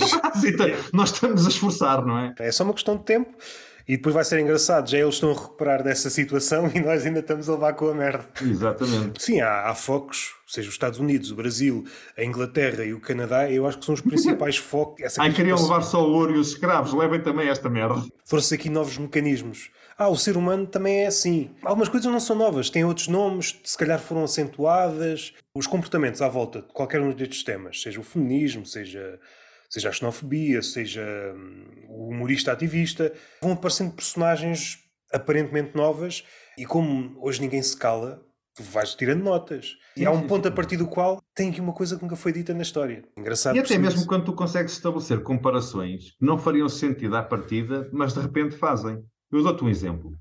Tu lembras-te quando o Ronaldo escacou a bunda à americana e teve que pagar 340 mil euros ou dólares por um NDA, certo? Sim.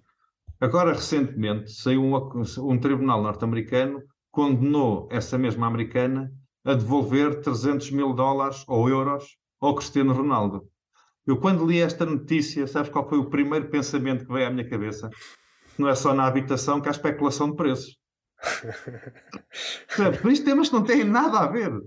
Estou aqui a hesitar porque é uma comparação, comparar o Cristiano Ronaldo aos nazis de há pouco, mas é, é no mesmo sentido. Mas vai, Roberto, eu estou nós, enquanto portugueses, podemos falar mal do Ronaldo, se assim quisermos, mas se for um gajo lá de fora, oh, tu não falas mal do meu alegado violador. Ele é dos nossos. Tu pesca com um cu uma vez, nunca falhaste? Nunca falhaste na vida? Mas, é sempre a descer, não é? Agora estou a pensar, tu estás aí eh, eh, ressequido por estás a comparar o Ronaldo aos nazis e tu, quando fizeste essa comparação ainda há bocado com a Alemanha, primeira coisa que eu o primeiro exemplo que eu te dei foi um pai a falar com o filho, a ralhar, a ralhar com o filho, mas quando é outra pessoa a ralhar já não pode ser. Tu cavaste um buraco e eu abri uma sepultura. Sim, é, é verdade. Eu acho que os pais atualmente. Já vi vários exemplos Assim, aquele que me acorda de primeira à memória foi uma, uma cena com o Guilherme Duarte, uma espécie de conversa. Eu, eu fui convidado para assistir e ele, há uma parte, não sei porquê, chega o tema das crianças e a dizer. Não sei se foi à volta daquela questão, as crianças são o melhor do mundo ou o futuro, e ele a brincar disse uma piada, não, são a pior merda, uma merda assim, não é? Não... Ah, por acaso pensei que ia dizer, tipo, as crianças são o melhor do mundo. Sim, sim, os padres validam. Era o que eu estava à espera. Nem sei se foi em tom de piada, as crianças nem sequer deviam existir. A ideia é foi essa. Médico, sim. De repente levantou-se uma mãe, você não pode dizer isto às crianças. E era não, num... posso. Liberdade de expressão é isso mesmo. a senhora não tem é que concordar comigo. Agora, eu poder dizer, posso, até posso dizer que a Terra é quadrada. Há gente que diz que é plana. Há gente que diz que há lagartos que vivem entre nós, disfarçados de pessoas, e que são eles que controlam o mundo. Há crenças estúpidas por lado e as pessoas têm que ter a liberdade de as dizer. Até porque se não as disserem, então não há oportunidade de poderem aprender e evoluir daí para a frente. Tu tens de ter a capacidade de dizer uma coisa estúpida para alguém te poder dizer olha, isso se calhar é estúpido. E tu começares a discernir se é estúpido ou não. Mas Mesmo tu não achas que seja, mas pelo menos ponderaste. Para algumas pessoas elas já estão num sítio perfeição. Tudo o que eu digo são a verdades inabaláveis. Como diria o é. João Pinto, não é? Ah. A arrogância. E eu não concordo com essa ideia. São os lagartos que dominam o mundo. Não. Basta olhar para a classificação do Sporting e percebes que não são os lagartos. Exato. Por é? exemplo. É? E agora imagina que de repente vem o Bruno Carvalho dizer isto ofende-me enquanto Sportingista. Se isto fosse verdade, de facto, as coisas estivessem ligadas há um Sportingista, ou o presidente do Sporting é que domina o mundo, era hilariante. Sim, da prestação desportiva. E está tão ocupado com os 280 países ou caralho que existem no mundo que se esqueceu que tem um clube que está isso, a passar pela Rua da Amargura. Isso fazia sentido. Fazia sentido e se calhar era desculpável. É pá, tu não vê a situação global, como é que isto está? Eu estava aqui à procura de uma pergunta que o Álvaro, Álvaro te fez. Por Cláudio. Sim, acho, acho que foi o, o Álvaro Cláudio. O segundo melhor nome de sempre, ele chama-se Álvaro Yuri. Sabia, não sei se foi ele que me disse, eu acho que foi o David Pinto, salvo erro. Okay. Acho que. Não, isto estás a gozar. Imagina o ucraniano que de repente se sentiu ofendido porque aquele gajo se chama Álvaro Yuri. Yeah, é apropriação cultural. O ucraniano chamava-se Yuri Cláudio. ele tem alguma ligação com a Ucrânia, a Rússia? Não faço ideia. Não há muitos, mas há Yuris portugueses. Já sentiste que se fecharam algumas portas na comédia pelo facto de teres cabelo encaracolado? Já senti que se fecharam algumas, algumas portas pelo facto de ter cabelo, ponto. Sentes que isto está bom é para os carecas? inveja é uma coisa. Sentes que isto está bom é para os carecas, é isso? Pá, é dos carecas que elas gostam mais, pá. E portanto, quando tens uma plateia maioritariamente feminina, seres careca estás em vantagem. É tipo, é entrar em campo a ganhar um zero. Eu acho que é daquelas frases que envelheceram mal. Pá, não... Eu também. Eu digo isto a brincar, até porque basta tu pensares nisto deste ângulo.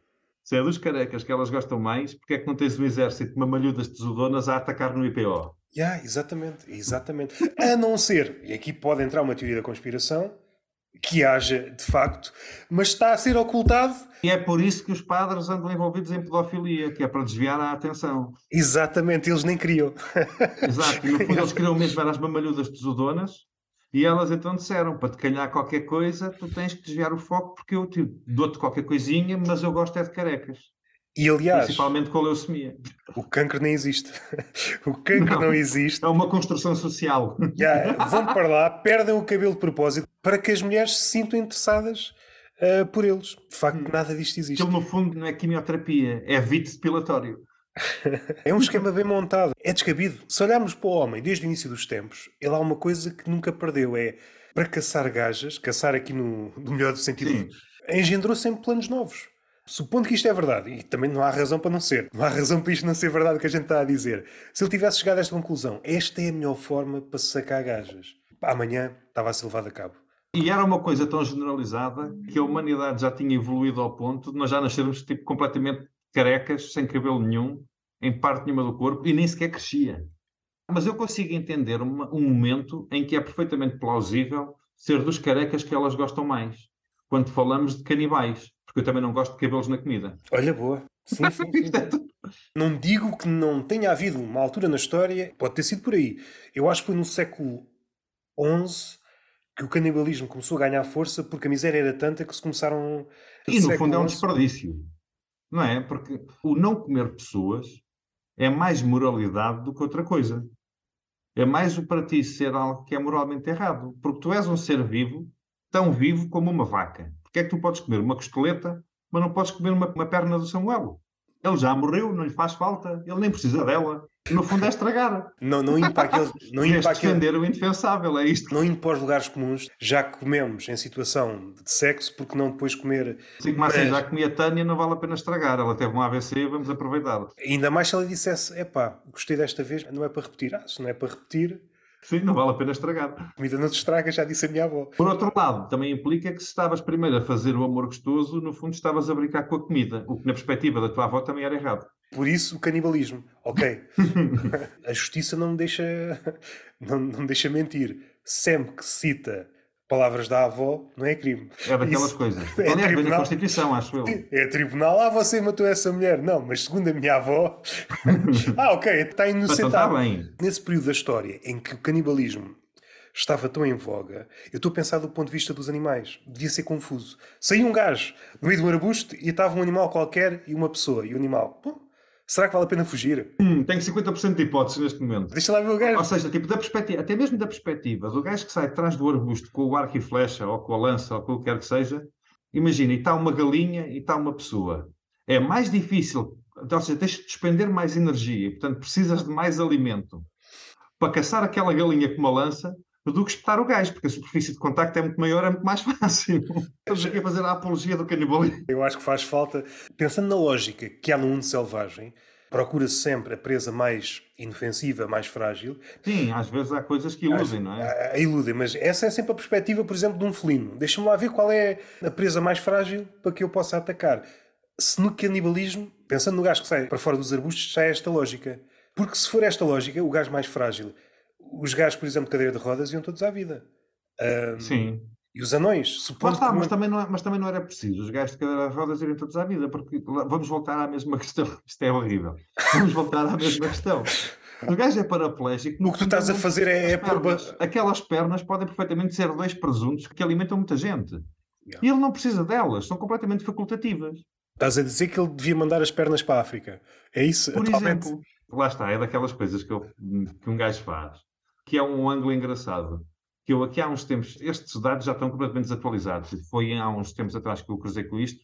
E então a piada que eu formulei com este dado era: nós, enquanto sociedade ocidental, podemos fazer muito mais para acabar com a fome no mundo. Porque nós todos os anos desperdiçamos 21 toneladas de carne perfeitamente consumível. Meus amigos, é só fazer as contas: 7 mil abortos por ano, 3 quilos por bebê. E isto normalmente o pessoal ficava com aquela coisa: oh, e então o alívio da tensão era depois quando eu dizia: Meus amigos, as mães não os queriam, não vale a pena estragar. E aí libertava a tensão acumulada. Ah, é óbvio que isto é dito. Mas a perspectiva não é assim tão. Tipo, ou seja, o exercício mental é válido. Se tu crias galinhas em aviário, se tu crias porcos em suiniculturas, se tu crias vacas em, sei lá como é que se chama, ganadarias ou caralho, não, isso é os touros, não é? Faz-te conta. Faz Vacarias, pronto, certo. Vacarias. Nem sei se isso é um termo. Vai à discoteca. Porque, o que é que há assim de tão disparo em tu considerares é, assim como assim, não é? Vais estragar?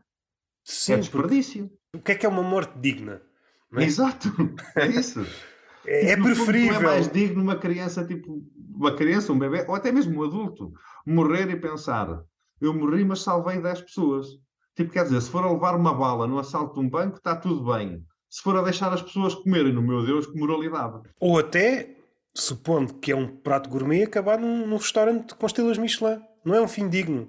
super digno. De repente, com uma espumazinha de caviar e tudo, um molho feito, sabes aqueles grãos de café que são os mais caros do mundo, que é um bicho qualquer que os come e depois cagas, e há alguém cujo trabalho é andar a peneirar a merda para recuperar aqueles grãos de café, tipo com um molhinho feito com esses grãos por cima e tudo mais. Certeza que há mercado para os abortos. A ideia que me dá é há um ponto a partir do qual, quando há rico, aquilo que para o, para o cidadão típico é inalcançável. Ele consegue aquilo em menos nada. E para onde é que eu vou? Começa a ter gostos cada vez mais exóticos. Aliás, há uma coisa, eu acho que é o sinal de cordes no início que diz, não tenho a certeza, também não quero estar a mentir, se for outro comediante peço imensa desculpa, mas eu penso que é o sinal de cordes no início que diz, se fosse confrontado com uma situação em que tivesse que recorrer ao canibalismo, preferia comer um bebê a uma velha. Porque o bebê é a carne mais tenra, né? no fundo é o leitão das pessoas. Yeah, yeah. Não gastar ali a roer músculo duro, tipo, parece carne de cabra velha. Já uma vez comeste chanfana? Pensei que uh, já, já comi, já. já uma vez comeste uma velha. chanfana é o tipo aquela carne que tem que ficar em vinhadados durante não sei quanto tempo, depois vai para um poucar de barro para o forno durante não sei quantas horas. Isto, tipo, imagina, num cenário pós-apocalíptico é muita mão de obra para poder jantar. O bebê é muito mais prático. O primeiro comediante a fazer isso fazer a apologia a que se comesse crianças. Sim, por arrasto é isso. Foi o, o autor das viagens de Gulliver. Houve um período em que havia uma miséria extrema. Vão-se comer crianças porque é a carne mais tenra. E o que é que eles estão a fazer aí? A estragar a vida aos pais? É isso, não é, é isso. Hoje em dia, epá, seria muito difícil. Era possível. Iam surgir imensas pessoas que não iam perceber que aquilo era piada. Ah, claro. Então, mas isso é sempre. Isso é o pão nosso de cada dia.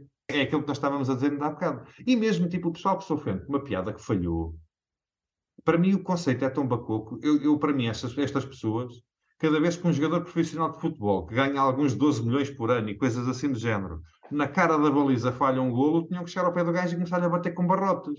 Tu estás à espera que um comediante nunca, nunca falhe uma piada, então tens que estar à espera que um chefe profissional nunca queime um arroz, que o Cristiano Ronaldo nunca falhe um golo à boca da baliza, que o Presidente da República nunca diga uma alarvidade.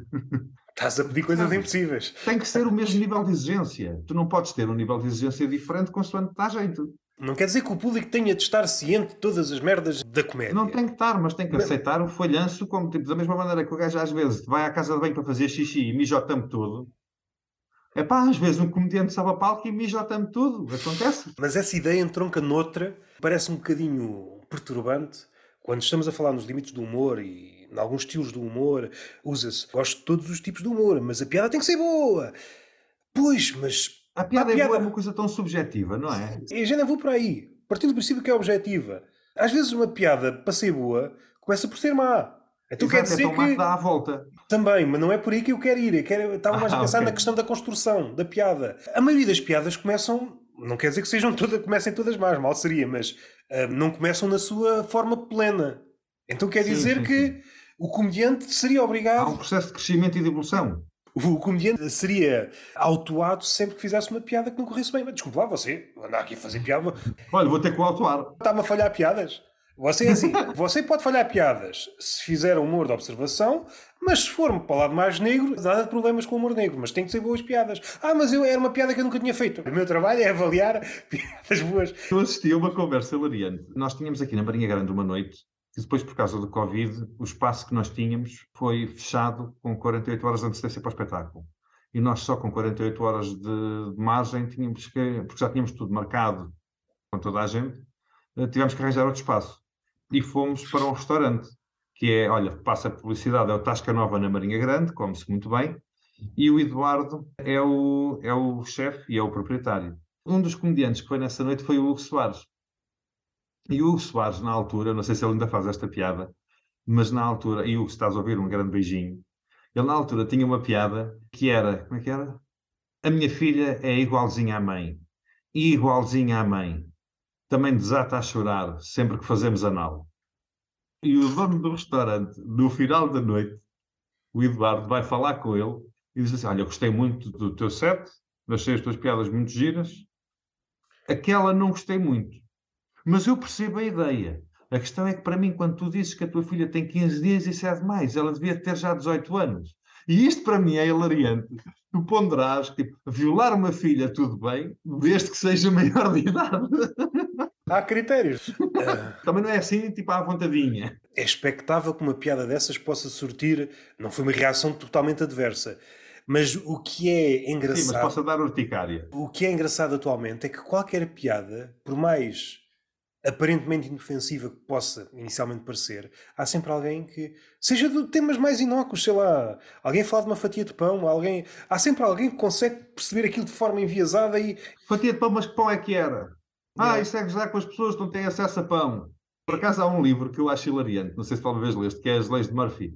Sim, sim, sim. Um pão sim. com manteiga, quando cai, cai sempre com manteiga virada para baixo, por exemplo. e haver alguém que se ofende com isto. Mais uma vez entramos quase num tema que tocámos logo no início, acho que é um tema infinito. Esta questão da ofensa está ligada aos limites também do humor.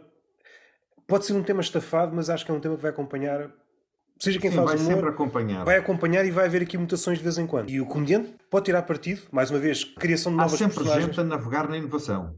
Sendo oportunistas escancarados ou subtis. Há sempre novas formas de oportunismo. Sim, até porque neste momento tu já tens, tu já tens fações. Tens inevitavelmente as pessoas que, sim senhora, pode-se fazer piadas com tudo, e tens as pessoas que, não senhora, há temas com os quais não se podem fazer piadas. E eu acho que se pode fazer piadas com tudo, desde que a piada venha, venha de um bom sítio. Por exemplo, uma ofensa direta a uma pessoa que não tem punchline, é só uma ofensa direta, às vezes suscita risos? Suscita. Há gente que o faz? Há. Funciona? É discutível. Agora, eu fazia? Não. Mas aí é que está, é o meu juízo pessoal. Eu não tenho o direito de impor isto a outra pessoa. Apesar de, para mim, ser algo que eu não faria porque acho que não faz sentido, até mesmo para o tipo de pessoa que eu sou. Ia, ia estar a mentir-me a mim próprio, ia ser uma coisa que não sou ao fazê-lo. Tu conheces-me, tu, tu vês, eu não, eu não falo mal com ninguém, gosto de me dar bem com toda a gente. Sou uma pessoa muito pacífica, muito do meu canto, portanto isto não entra na minha gênese. Se mas bem que, que haja gente que o faça. Se bem que no outro dia, em Tavira com o cruzado, tu tiveste. Não estou a brincar. Ah, sim. Até, mas aí é que está. Por exemplo, e não foi uma ofensa, aquele tinha uma punchline, mas também tinha, em prol da verdade, não fui eu que comecei aquela guerra. Não é? Isto só para dar contexto, é carnaval e apareceu um, uma mulher vestida de cruzado num espetáculo de comédia. Minha senhora, é... estamos a contar consigo quando os espanhóis vierem. o André Tavares também fez uma piada fixe. Não, não vou por isso, não vou estragar a piada, mas sei que fez uma piada muito fixe. E ela na altura já não estava, foi perseguir alguém, hum. uma coisa assim. Ou até mesmo aquela senhora de cadeira de rodas na primeira fila, tipo com a casa cheia, pessoas em pé por todo lado minha senhora, a senhora estava mesmo investida em ver, em ver isto sentado aí na primeira fila, até trouxe a cadeira de casa. É óbvio que já há de ter havido 80 comediantes a fazer esta piada, ou 100, ou 1000, ou 2000. Não obstante, naquele contexto, naquele momento ali, é uma reação espontânea que um gajo tem e sai. E não é com ofensa nenhuma. A senhora riu-se, toda a gente se riu, é giro e não ofendeu ninguém. Mais uma vez, aquelas regras que há uns anos pareciam que estavam na cabeça de toda a gente e deram-se uns passos atrás saber, ou pelo menos ter uma ideia vaga de que a comédia é este ofício de tentar. Vamos atirando, hum. algumas coisas servem e os parece que não. Tens de ser infalível. A questão do contexto é muito importante. E também uma coisa que parece banal, mas o facto de estar com o microfone muda tudo. Não é um gajo normal à paisana, não. É essa a desculpa que eu uso. Sai à rua com o microfone e começo a ofender as pessoas e as pessoas não se podem ofender porque eu tenho microfone. Ah, é isso boa. que eu faço. Isto desconhecimento de algumas regras básicas tem que ver com o humor, mas também com a arte. Isto é uma coisa à parte. Faz parte da vida, mas é uma coisa à parte. Algumas leis não desapareceram, estão suspensas. Agora estão um bocadinho suspensas. Sim, Estamos aqui sim. a fazer um jogo. Um jogo, quando eu digo isto, não quer dizer realmente isto. Pode querer dizer, pode não querer. Será que eu vou dizer realmente o que eu penso? Não sei, não interessa. Vamos fazer aqui um joguinho o joguinho tem um início, tem um meio, tem um fim. E depois é a vida. A vida decorre normalmente. Exatamente. Se quiserem fazer um. Não estou a brincar. Uma estrela de rock, e é uma coisa que se perdeu. Não, mas é está a estrela de rock. Olha, mas pegaste um exemplo muito, muito catita com a estrela de rock, porque realmente estabelece uma verdade fundamental da comédia, que é tu, quando estás a aprender a tocar guitarra, ou piano, ou bateria, tu podes treinar em casa tipo 8 horas por dia, e quando estás muito bom, vens cá para fora. Com a comédia isso não funciona. Tu vais ter sempre a referência das tuas piadas e a razão pela qual tu as escreves é porque gostas delas. Se funciona ou não para o público é algo que tu só podes validar como público. Tu tens de estar suscetível à falhança. E muitas vezes até o próprio falhança é comédico para caralho. Não há nada mais divertido, era aquilo que estás a falar há bocado, do comediante naquela postura da minhoca no anzola contra torcer-se para não morrer. Tu has de reparar, quando tu estás num venue, a mesa dos comediantes, nestes momentos, quando mais se ri. Mas porquê? Nós identificamos todos precisamente com aquele momento. E para o público, às vezes, não é tão identificável. Mas para nós, ui, já toda a gente lá esteve.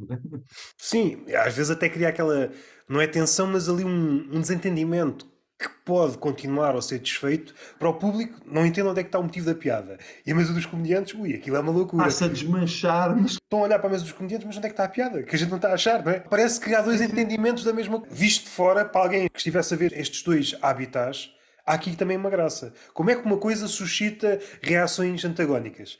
Por um lado, a rir que uns malucos. Outros, não compreendem nada. O comediante, é aquilo que tu disseste, está a exorcizar aquilo que lhe possa ter acontecido antes ou que possa vir a acontecer, é pá, deixa-me aqui exorcizar o medo, porque é esta merda. Mas por outro lado, também é um gostinho por ver o outro poder, não é? Também há. Sim, uh... há, há muito aquela filosofia de pimenta no cu dos outros, para mim é refresco.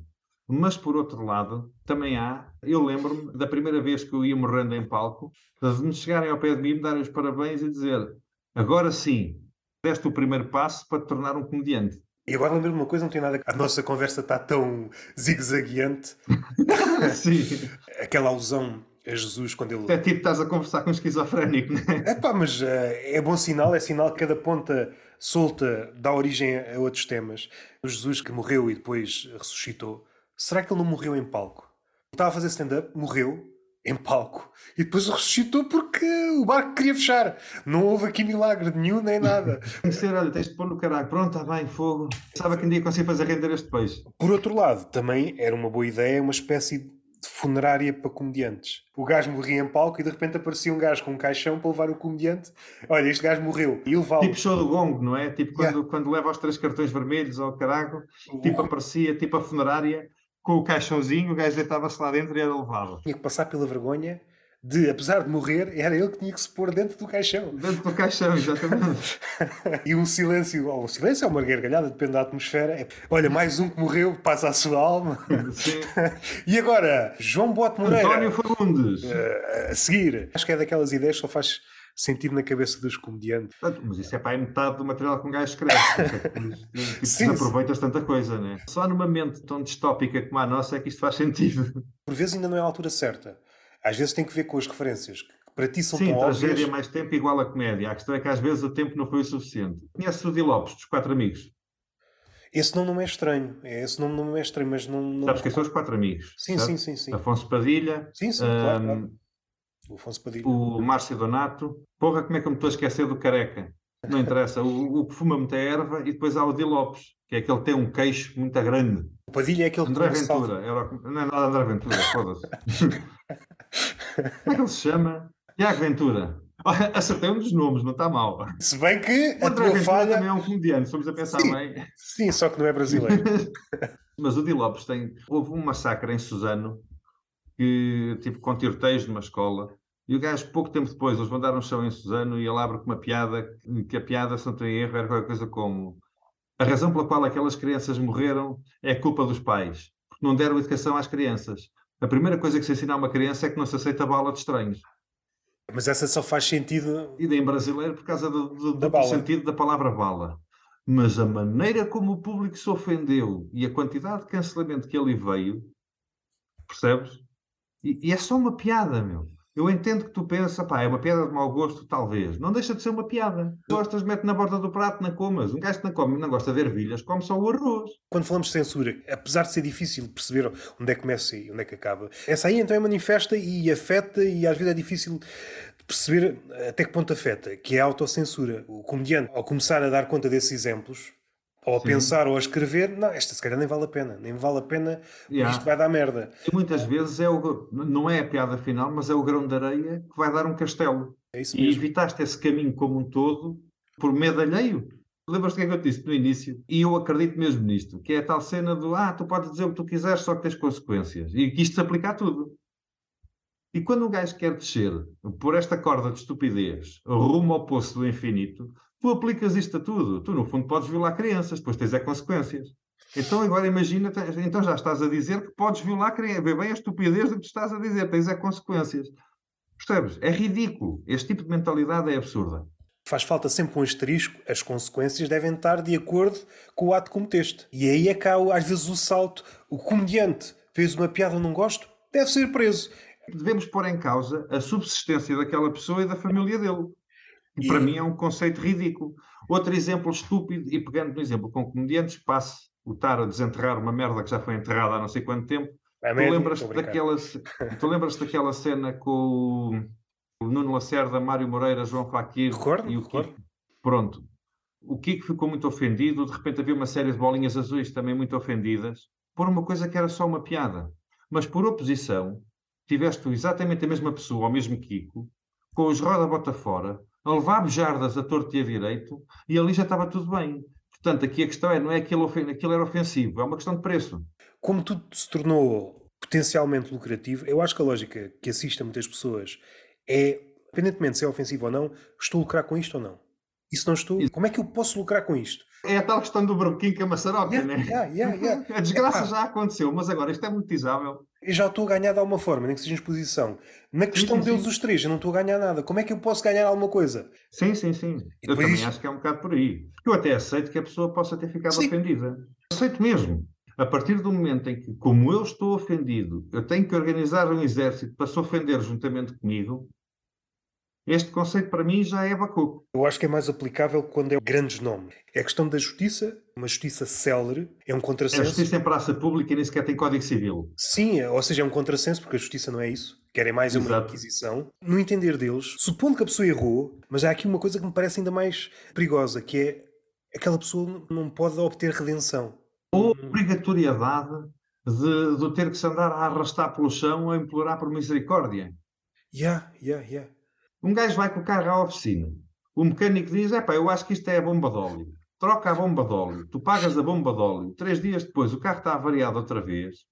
Tu não vais para lá exigir o que quer que seja aquele gajo e aquele gajo já arrastar pelo chão a pedir perdão, porque é perfeitamente plausível que, para além da bomba de óleo estar estragada, também estava outra coisa. Eu só vejo isto a ser aplicável a figuras públicas. Eu ia dizer a comediantes o que não é verdade, porque também é aplicável a figuras públicas. A pessoas que têm um veículo de, de propagação do seu discurso, em que subitamente o seu discurso chega a muitas pessoas e, portanto, inevitavelmente vai chegar um idiota. Se bem que eu acho que o comediante está mais suscetível, porque o comediante. Sim, porque nós estamos constantemente a escavar o buraco. Sim. É, é mais... o que é que está lá dentro. O comediante tornou-se uma espécie de fetiche. Fixe bater no comediante. E isso nota-se muito no Twitter.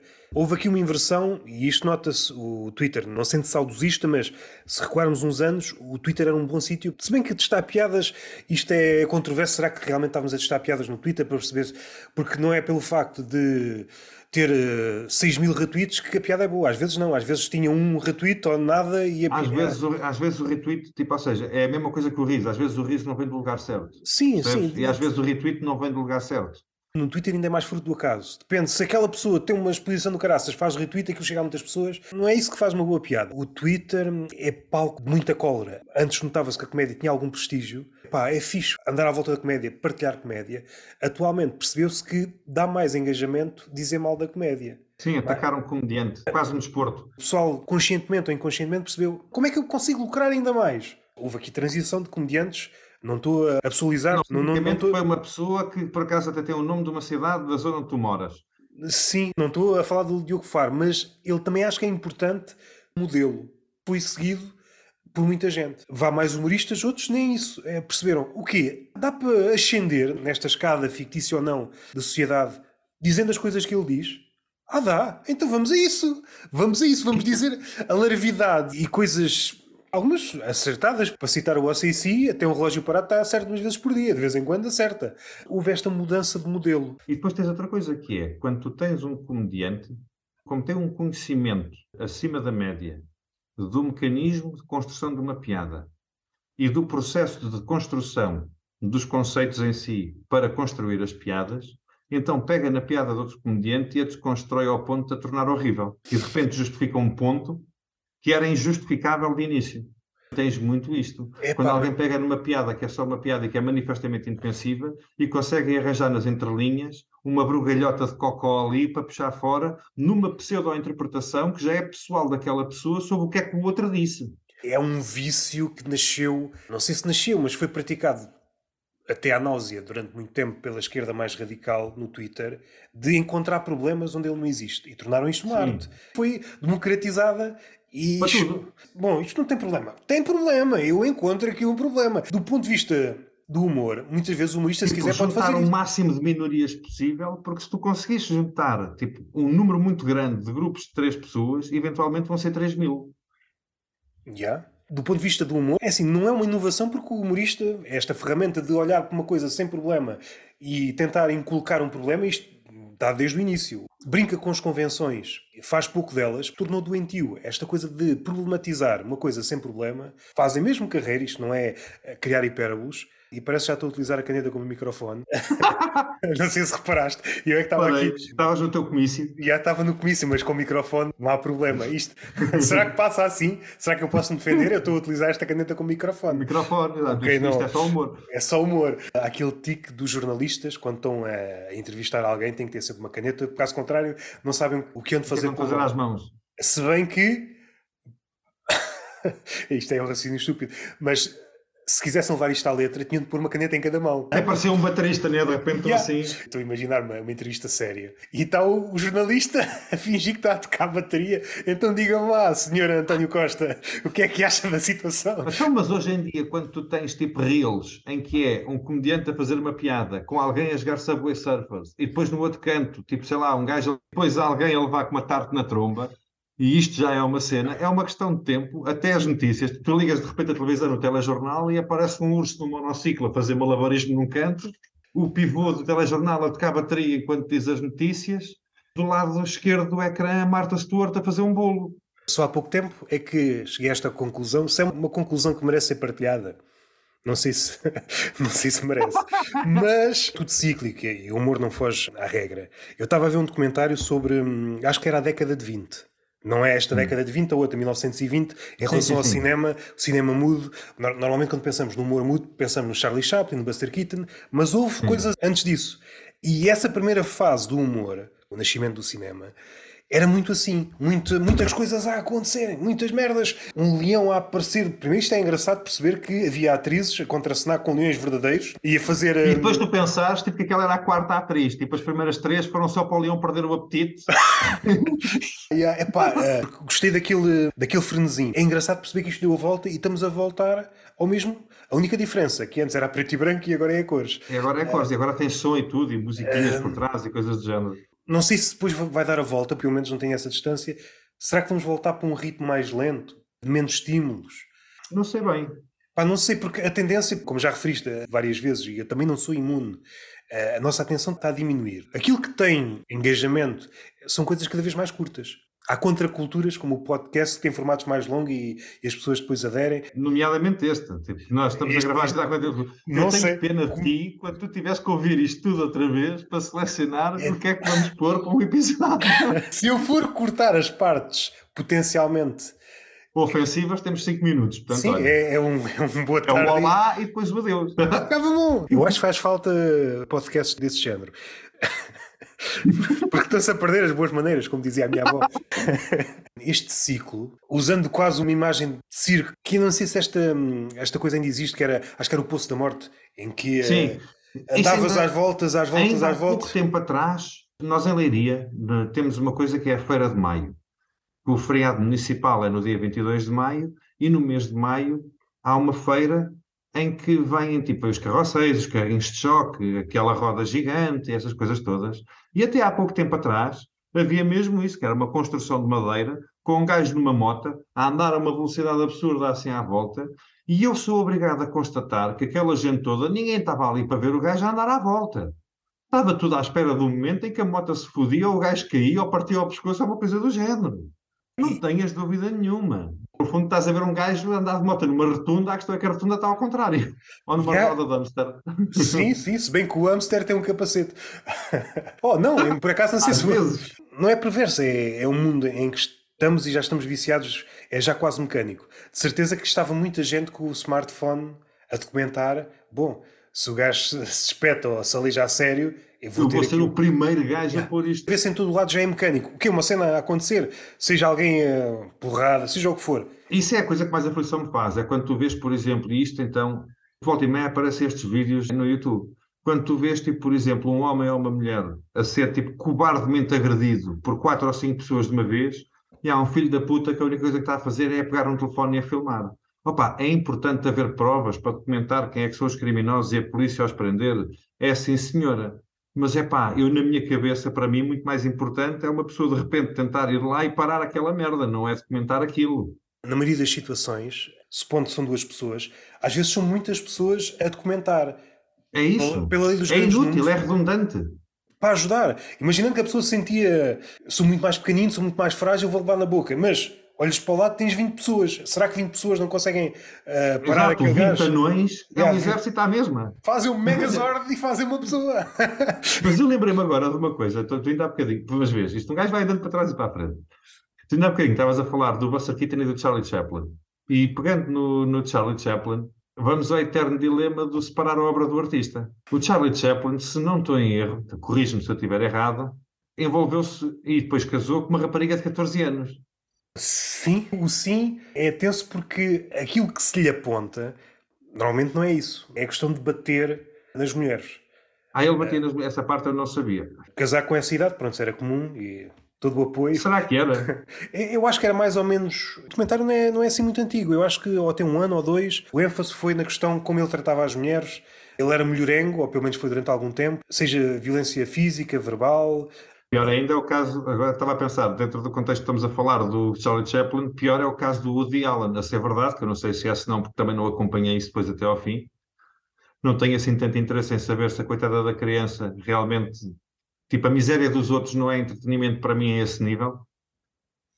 Mas lembro-me de ser um caso muito mediático o facto do Woody Allen ser, estar junto com uma mulher, que não sei se casou com ela ou não, mulher essa que adotou uma criança juntamente com ele, mas ele nunca a adotou, foi ela que adotou a título individual, apesar de estar num relacionamento com ele, e depois ele mantinha alegadamente contactos sexuais com essa criança, tudo isso é completamente pensável na minha yeah. cabeça. Por outro lado, há ou não há uma legião de fãs que adora o conteúdo dele? Ah, sim, senhora. Até que ponto é que tu consegues criticar o conteúdo pelo uh, criador? É uma questão do Michael Jackson, não é? Mas a isso responde com um tema que há bocado abordámos. Se já somos capazes de dar Nero a um cão. Não... sim, sim, é uma questão de tempo. Essa é uma questão de tempo. Podemos ainda esticar a questão. Então quer dizer que devo prescindir de uma obra boa porque sou contemporâneo desta pessoa? Quer dizer que vou deixar esta obra aos vindores? Os cabrões lá à frente é que vão precisar. É que vão poder desfrutar disto ah, e eu não, tenho que fingir que estou muito ofendido. Quando yeah. esta obra é espetacular, eu estou ofendido com a existência daquela pessoa, não com a obra que ela deixou. Tu, enquanto ser humano. O é- Picasso era uma besta. Não estou a ilibar o Picasso. Pelo facto de ser uma besta, depois acrescentam-se vários detalhes que ou não são confirmados, são um bocado dúbios na sim, relação sim, do, sim, de Alan. Eu acho que há ali qualquer coisa, mas vários detalhes são facilmente desmentíveis. Mas isto depois cria esta bolha, é até perigoso tocar no tema, indo para esta esfera de pensar nos vindores. Por que raio é que eu não ainda apreciar uma coisa que aqueles mais à frente vão apreciar? Porque o homem parecendo que não, é um animal dotado de abstração.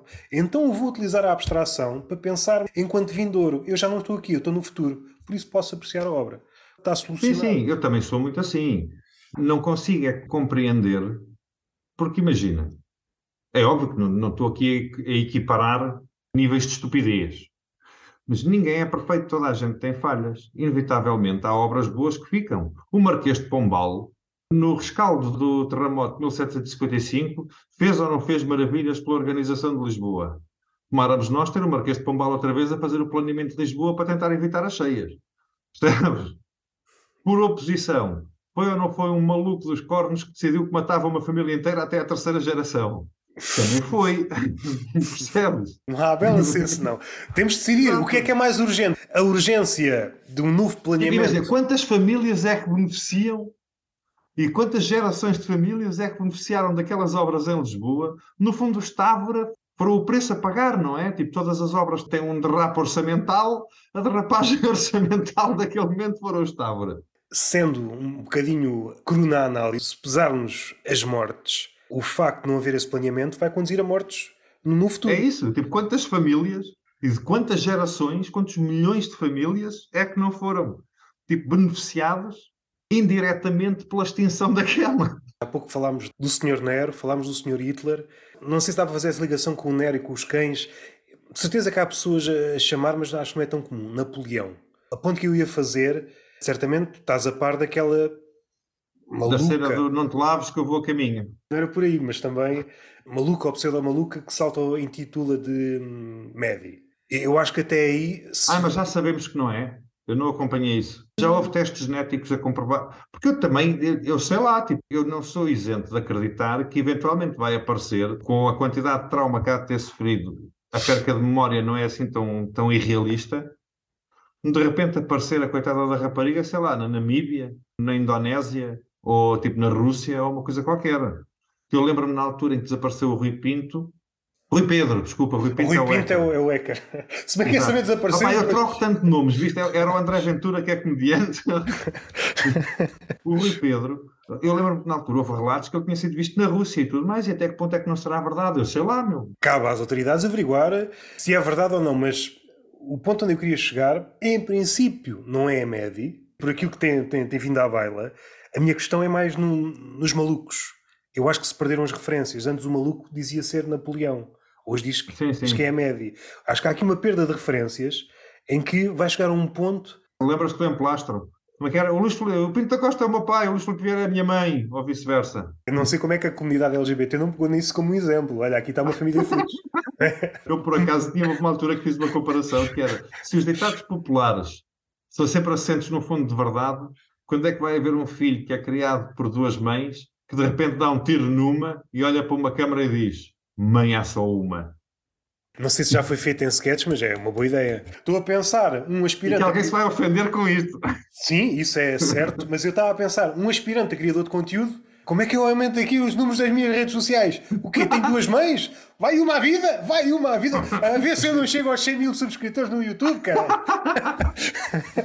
e chega, e chega, e pronto, e vai preso, mas ao menos recebe a placa do YouTube sim, sim, sim. para pôr na, na cela. Estou a imaginar em formato de comentário. Uma violação em tempo real, quando o gajo vai tomar banho e cai o sabonete no chão e de repente estão lá oito martelões já assim com as mãos na cintura. Opa!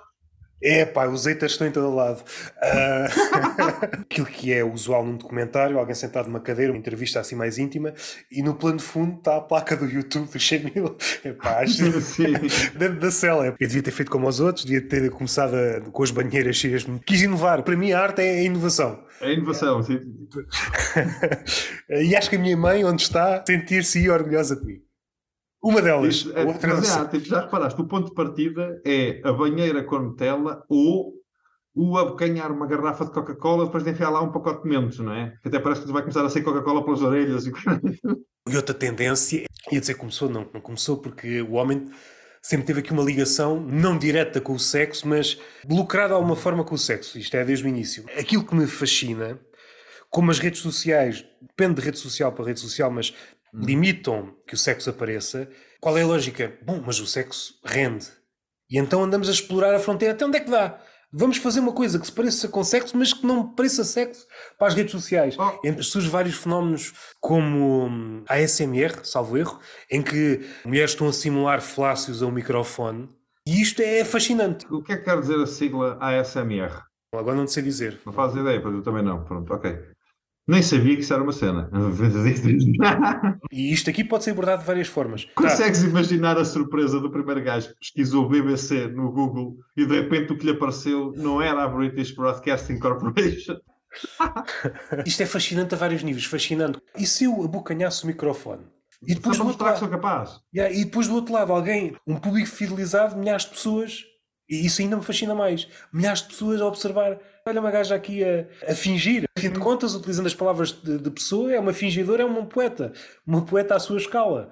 Pois lembra-te do escândalo que foi, pegando nisso, da simulação do sexo, quando, e atenção, longe de mim dizer que isto é certo ou errado, estou um pouco fodendo. Tipo, da perspectiva comédica, acho isto hilariante das duas partes. Eu, eu quem se lembrou da ideia e depois quem se deu ao trabalho de o fazer só para receber shots.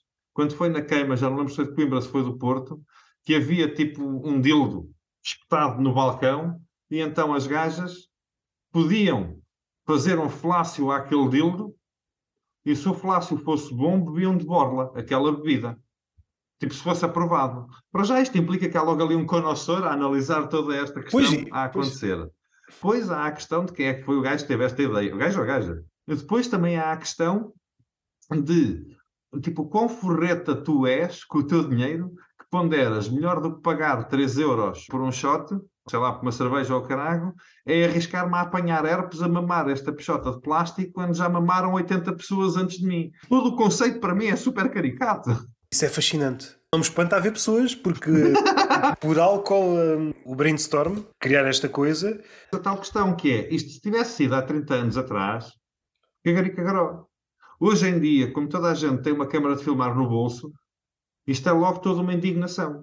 Ou seja, a indignação é pelo facto de isto ter ficado registado, não é pelo facto de ter acontecido. É esse o processo mental que acontece muitas vezes com coisas que vêm à baila no jornal. É mais ou menos do âmbito público. De repente são os alarmes, ok, agora temos de tratar do assunto. É uma coisa que já acontece há décadas. Mas isso dessas inovações de correntes estúpidas, eu isto eu não sei se tu estás ao corrente. Eu cruzei-me no outro dia com esta informação e passa a expressão, como se costuma dizer aqui na minha terra, até fiquei paneleiro dos olhos quando vi isto. E é, agora há uma corrente que defende tu deves ter relações sexuais à frente das crianças, ah, não, não que inclusivamente, enquanto a mãe está a amamentar o bebê, deve ter relações sexuais para normalizar e destigmatizar o sexo. Que nível de deficiência mental é este? Por acaso não estava ao corrente disso. Por acaso pensei que ias para o outro lado. Então, até de, da quantidade de estudos que existem sobre disforia sexual e o intento sexual das crianças e tudo, serem assentes nos estudos de um pedófilo nazi que foi fazer testes para os Estados Unidos a masturbar bebés e merdas assim do género. Isto também para mim é qualquer coisa. Como é que não há espírito crítico para pensar, hum, se calhar este estudo não é credível? No mínimo. Tipo, hum, se calhar este estudo não, não é credível a estupidez alcança um território, é sempre uma lógica expansionista. Um gajo pensa, isto não pode ir daqui para a frente. E lá está, pode, pode. Isto é. Só que eu não entendo o fascínio com a inteligência artificial. É isso, é tal cena, não entendo. Uma lógica napoleónica, é sempre no sentido de alargar o território. Estava a par, é. Alguns grupos ativistas consideram hoje que um homem heterossexual não pode dizer não a um homem homossexual, porque isso aí estás a ser homofóbico. Deu a volta. Para mim, eu vou mais longe, faço double down no que tu estás a dizer. Um homem heterossexual que recusa uma mulher trans é transfóbico. Não. Da mesma maneira que eu não tenho que crepinar todas as mulheres que andam na rua, não é o facto de tu seres uma mulher que se tornou mulher por via de cirurgia que eu de repente tenho de crepinar. Eu não olho para a Judite Souza e penso, hum, fazia. Percebes? E foi Judite Souza foi a primeira que me veio à cabeça. Eu não olho para a Paula Bobone e penso, ui, a Paula Bobone de 4, que tesudona. Não percebes? E, portanto, por alma de quem é que eu obrigatoriamente, que tipo de animal pensam as mulheres trans defendem essa teoria que um homem é, que de repente, em tempo de guerra, todo o buraco é trincheira. Mas não deixa de ser ainda mais engraçado quando regressas à origem de onde é que isto tudo começou. Começou por o homossexual era visto como estranho, não te das com mulheres sexualmente. Foi essa a libertação. Eu tenho direito a fazer o que quero com quem quer. Exatamente. E agora dá é a volta. E... É tal ah. coisa dos direitos humanos. Os direitos humanos são dos humanos, não é dos humanos heteros, não é dos humanos gays, não é dos humanos que se identificam como pantufas. Estão um pouco cagando. São direitos humanos. E, portanto, têm que ser transversais a toda a gente. E dentro dos direitos humanos, eu tenho o direito a dizer não. Não é não. Não quero saber se tu tinhas uma pilinha e agora tens uma patareca. Não quero saber se tu eras cabeluda e agora és careca. Não quero saber. Pá, não estou interessado, não é não nas interações com os comediantes, seja às vezes com estas bolsas ativistas em relação a alguma possível crítica, nota-se muito que há aqui uma cólera latente. há ah, uma necessidade de indignação, que depois uh, muda de dia para dia o tema com que tu te indignas. Se o fundo é, com as suas variações, é o humanismo, e o, a base do humanismo é este homem, o homem A igual ao homem B, e a partir do momento que começas a fazer cedências, está tudo fodido. Não precisas saber mais regras nenhumas. Ah, e a partir do momento que começas a fazer cedências, não, mas aquele que tem a polpa não tem tantos direitos, aquele não sei o quê. é isso. Yeah, mas aqui, concordo, homens com popa devem ter menos direitos que os outros sem popa. Sim, isso o, Tintin, é... ser, o Tintin havia de ser arrebentado com seis balotes, caralho. Sim, mas isso aí acho que é indiscutível. Uh... Não, e mesmo assim, tipo, imagina, é perfeitamente plausível para uma mulher dizer os homens são todos iguais, mas se houver um homem que diz as mulheres são todas iguais, meu Deus, que escândalo não querendo alongar a conversa, porque às tantas não conseguimos terminá-la, uh, não é? Às tantas não conseguimos terminá-la. Está a ser fantástico, estou a gostar muito de conversar contigo, o que era expectável. Conheci-te há pouco tempo e, e, percebi que ia dar uma conversa muito fixe. A variante que existe hoje no humor, que é terreno minado porque pouca gente fala, do ponto de vista, seja do humorista, seja de quem está de fora às vezes a ver, é daquelas coisas, para quem liga aos mecanismos do humor e da arte, é a falta de critério o homem faz determinadas piadas e é visto como piadas batidas ou preguiçoso. Vamos assumir que é verdade. Ok. É uma piada já batida, o ângulo é batido, não sei o quê. Vamos, certo. Uma mulher, mais uma vez, muda o sujeito. Em vez de ser o homem na frase, é a mulher. É a mulher e, meu Deus, é inovador, é grande. É inovador, é genial. Vamos lá Essa afinar. É a minha postura em relação ao texto da Nikki Glaser. É Esta um texto falta... batido que já tanta gente fez. Percebes? A questão é que, como é uma mulher a fazer, subitamente é inovador. E pego nesse caso especificamente porque, por exemplo, se eu agora fosse a palco dizer, meu Deus, eu sou tão badalhou que eu agarro em mulheres e faço isto, aquilo e aquilo outro, e para mim as mulheres são descartáveis e tudo e mais alguma coisa, eu sou um bicho do mato que tende à solta que quiser quem der o microfone. Se for uma mulher, é uma feminista, é uma ativista dos direitos das mulheres, meu Deus, vamos todos juntar-nos atrás desta bandeira. A não ser que eu não tenha ido à palestra certa e, de facto, se for de homem para homem, é preguiça ou plágio. E aí está tudo bem. Mesmo entre comediantes, há aqui um, um medo. Falhámos esse dia da escola, não é? Uh, Quando ensinaram essa parte. Ou elogios falsos, ou um silêncio demasiado tenso. Ou um elogio demasiado à queima-roupa, enchê-la já de elogios para ver se passa. Seja na comédia, seja no resto, não quer dizer que haja perfeição em todos os juízos. Mas tem de haver uma justiça. Porque caso contrário, nem vale a pena dizer nada sobre nada. Não quer dizer que tenhas forçosamente de dizer a opinião. Mas se sim, queres sim. dizer, tem de haver uma certa justiça dentro das limitações de cada um. Não vais chamar uma merda a um e a outro genial quando de facto são a mesma coisa. E não é só isso. E depois as, as pessoas agora esqueceram-se. Há um direito que tu tens, que é um direito perfeitamente normal, que é de não teres uma opinião sobre um tema. Olha, não sei, não faço ideia nenhuma, não sei nada sobre isso, não me afeta, não percebo do assunto, ah, estou-me a cagar. Hoje em dia não, toda a gente tem uma opinião sobre alguma coisa. Eu há coisas sobre as quais não sei rigorosamente nada, assumo que não sei rigorosamente nada, não tenho opinião sobre o assunto. Não me afeta. Não sei se é uma luta perdida, não sei se vai mais à frente existir uma inversão, porque não teres uma opinião atualmente, sobretudo nas redes sociais. É teres um vazio enquanto ser humano. Yeah, yeah. aquela, aquela coisa que também é um ditado, mas também não é. Aquela coisa que. Aqui há várias variações, tentando sumariar isto queria formar assim, mas já me está a soar mal. É quase aquela piada que estás a meio e já desistes. és tanto melhor enquanto ser humano quanto melhor fores a ouvir. Ditado que é, tu... como é que é? Ah, sim, Tens há... duas orelhas e uma boca, portanto é para ouvires o dobro do que falas. Olha, acerca disso até tenho um tema que temos que começar a fechar isto, mas agora lembraste-me de outra cena. Uh, mas, mas, ouvir apenas não dá prestígio nenhum. Ninguém. Olha-me este gajo, onde é que ele chegou na vida? O que é que ele faz? Ouve pessoas. A não ser que sejas um psicólogo. E era para dizer, a não ser que sejas o topo de gama dos psicólogos. Dentro dessa perspectiva, então, os mudos seriam fantásticos. Olha tão bom ouvinte que ele é. nem me interrompe nem nada. Não está a ouvir. Sim, já desligou. A única questão é que, pronto, ele continuas a falar, ele olha para ti e vê que a boca mexe, mas já se está a cagar para ti. O ato de falar e dizer muitas vezes alarvidades, porque é isso que acontece, quer queiramos, quer não. Quanto mais falas, maior é a probabilidade de dizeres alarvidades. Ganha um prestígio estúpido. E o ouvinte, se for apenas ouvinte, não consegue lucrar não consegue lucrar de nenhuma forma. Pegando nessa coisa das orelhas, esta semana vi duas fotos do Robert De Niro, de perfil. Não sei se estás a par desta informação. Não, acerca do Robert De Niro, ele é apenas o pretexto para falar disto. As orelhas e o nariz crescem à medida que. Ficas mais velho, sim. E yeah, yeah. eu, eu comecei a pensar. E o é... pelo e começas a ter pelo, cabelo que cresce para fora do nariz yeah, é, yeah. e para fora das orelhas, que é uma coisa boa estranha. Eu já tenho, eu faço 40 anos agora em março e eu já padeço dessa questão, de vez em quando, parece que o meu nariz está a crescer o seu próprio bigode. Bigode de nariz? O Hitler tinha um bigode de nariz. O Hitler Sim, tinha... no fundo era isso. Um... E aquilo era só para disfarçar. Ele tipo, punha gel e puxava para baixo. Ou se não estava sempre a pilar-se todos os dias nele. Olha, vou assumir. Vou assumir que tenho aqui... Vou esta... assumir, quero lá saber. Devia questão... estar a planear a conquista do país no tempo de fazer esta depilação. Estava a pensar na esperança média de vida. Se formos sempre no sentido de aumentar.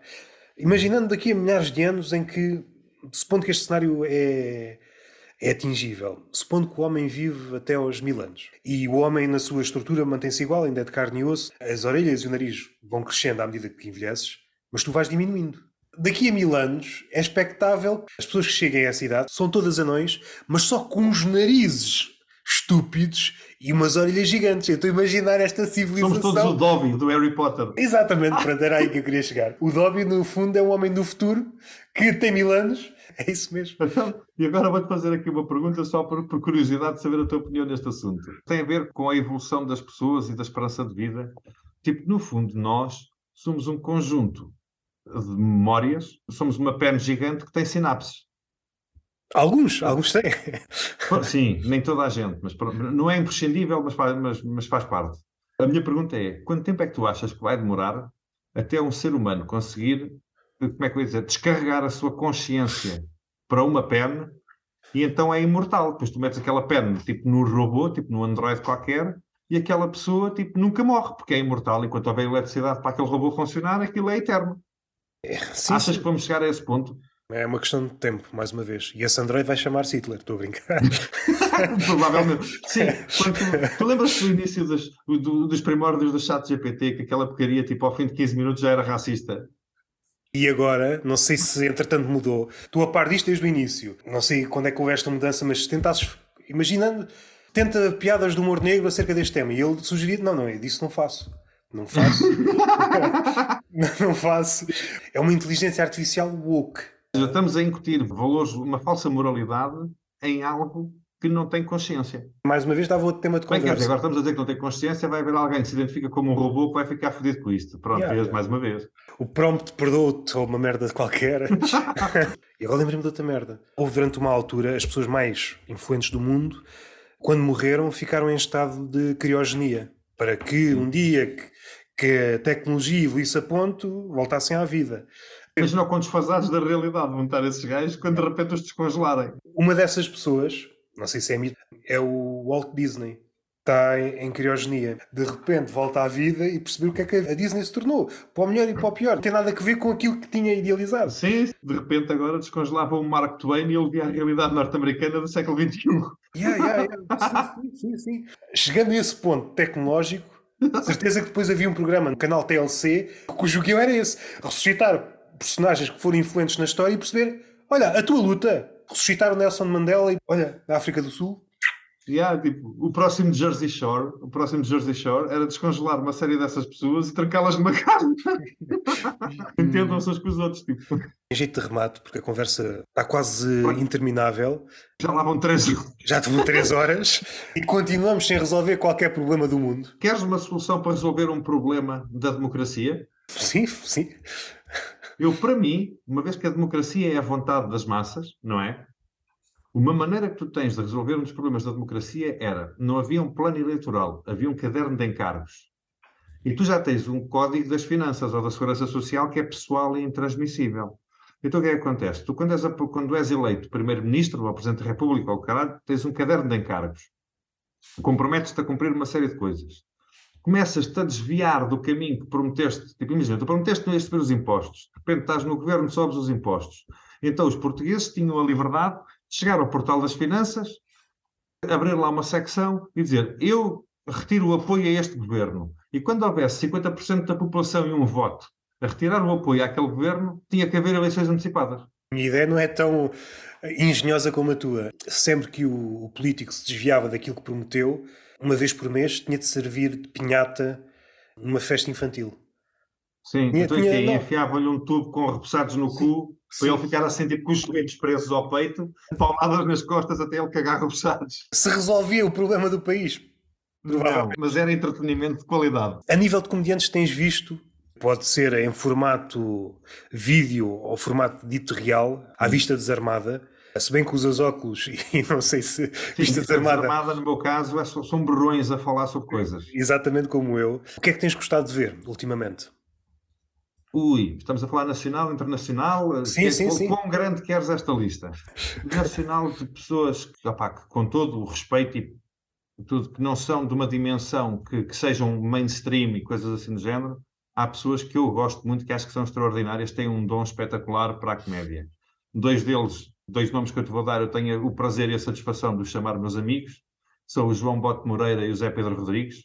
Acho que são extraordinários, têm um sentido de humor do carago. Por exemplo, dentro de uma escala já maior, pessoas já com um nível de aceitação muito maior, gosto muito do Ricardo Maria, gosto muito do Pedro Sousa, gosto muito do Pedro Durão. Ah, eu gosto muito de muita gente, meu. gosto muito do Guilherme Duarte, gosto muito do Sousa, gosto muito de tanta gente, meu, percebes?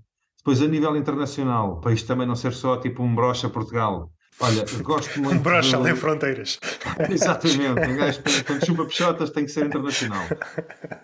gosto muito do Andrew Schultz, acho que, que ele faz muito bem o papel de advogado do diabo e gosto muito. Gosto muito do Mark Normand, gosto muito do Shane Gillis, gosto muito de, do. Ah pá, porra, está-me a falhar o nome dele. Shane Smith, que é um gajo que é pouco conhecido, mas ele há um texto que ele tem de 15 minutos que ele passa a pé por uma banca de jornal, vê um título de um jornal e aquele título de jornal é algo tão absurdo para ele que ele de repente compra o jornal e faz um beat de 15 minutos sobre aquilo, que é sobre um homem que assalta um Wendy's com um crocodilo. Okay. E a manchete é só isto. E todas as questões que isto levanta. Então, mas que o, o crocodilo era parte do gangue? Ou o gajo, em vez de uma pistola, tinha assim um crocodilo? É pá, todas as, todas as dúvidas que depois ficam num cabeçalho destes. É um bom... Há tanta gente tão boa que eu sei que estou a ser tipo, completamente desleal. Um gajo também pequenino que eu acho hilariante, o Álvaro Cláudio, acho que tem um sentido de humor extraordinário. Olha, tivemos juntos em Tavira o, o André, espetacular. Estavas a fazer um broche além fronteiras? Não sei se. Estava, sim, senhora. Não, opá, há tanta gente tão boa, percebes? Depois o gajo aqui, tipo, on the spot. Olha, Jim Jeffries também curto é. É pá, tem de ver o último especial dele. Há tanta gente tão boa, meu. E isso é que depois também faz o meio tão competitivo, mas ao mesmo tempo tão apaixonante.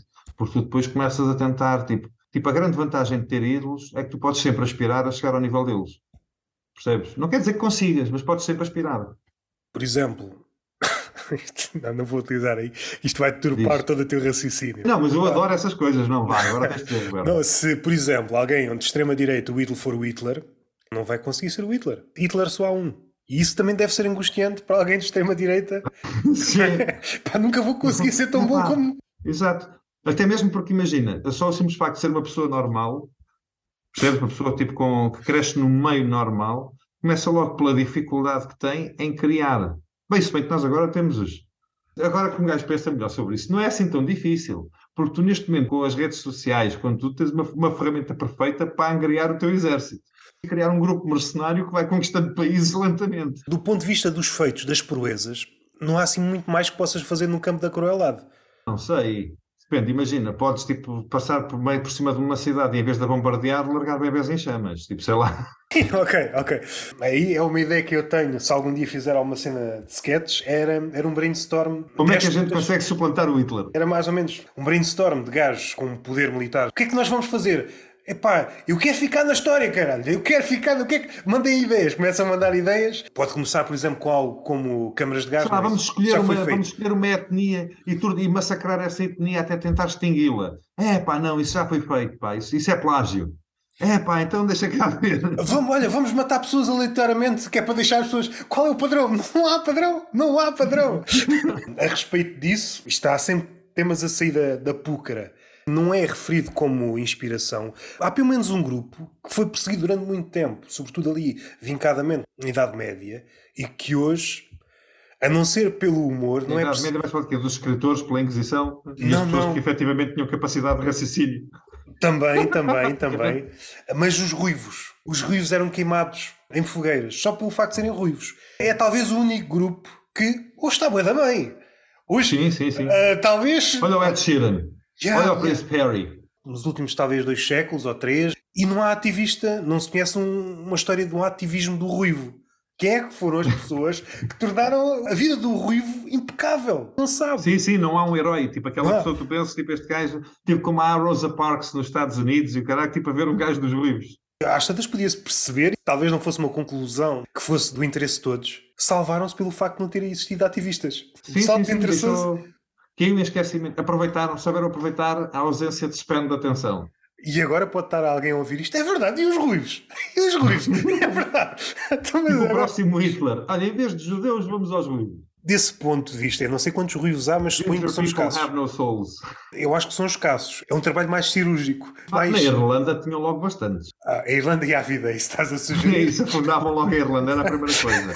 E depois de repente começavam os problemas. Tratámos do óbvio, agora vamos começar a, a subcompartimentalizar. E as pessoas que pintavam o cabelo de ruivo, oi foda-se, pinto bem esta merda de castanho outra yeah. vez. A tinta de cabelo era as novas alheiras da Inquisição. Tu imaginar essa pessoa amarrada numa sala E alguém questionar. Diga-me a verdade, você já pintou o cabelo vermelho?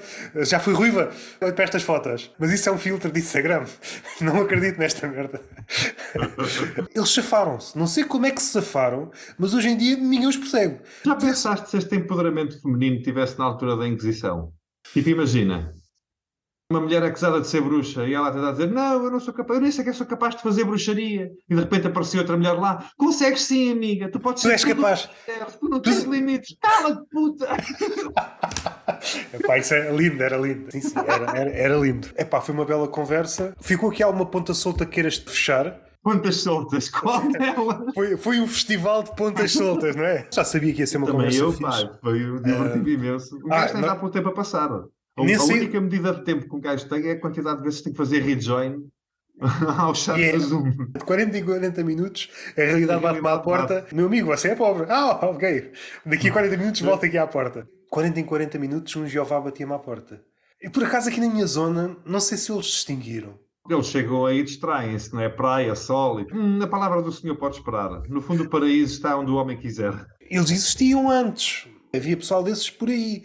Ou então vemos isto de outra perspectiva, tipo isso, ou seja, quando chegam aí, imagina, tu chegas a, sei lá, a Portimão ou à Armação de Pera, em que tens aquela gente toda tipo a vender drogas, a vender álcool, a vender tudo, e tipo, e o caminho do senhor perdeu-se. Ou se não começaram a ver o senhor noutro sítio.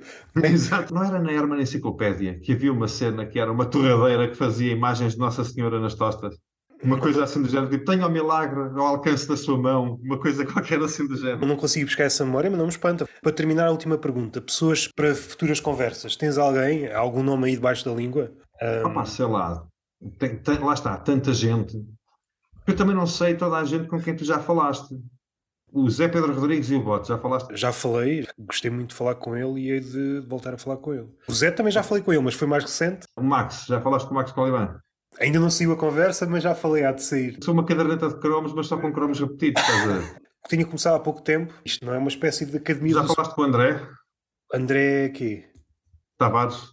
O Tavares ainda não. É um dos nomes que tenho de falar tens com aí um bom nome. Gosto muito da escrita dele, pá. Está a um nível muito bom. Ele tem um ângulo, tem um posicionamento para escrever muito engraçado. E ele sabe brincar com o silêncio de uma forma que já não é muito comum atualmente. Ele usa o desconforto do público sem ficar ele desconfortável. O Hugo Soares também faz isso muito bem. Ainda não vi o Hugo Soares ao vivo, mas daquilo que eu já vi do Vai beber a mesma coisa. O André Tavares há ali um momento em que ele percebe, deixa borbulhar, deixa fermentar, ok, vou atacar de novo. O timing não é necessariamente o mesmo do Hugo, são duas abordagens diferentes, vão beber a mesma coisa. Não é muito usual porque a maioria dos comediantes, não quer dizer que este seja um único modelo, mas uhum. o que me uhum. parece é que o comediante, a maioria dos comediantes atualmente tem muito medo do silêncio.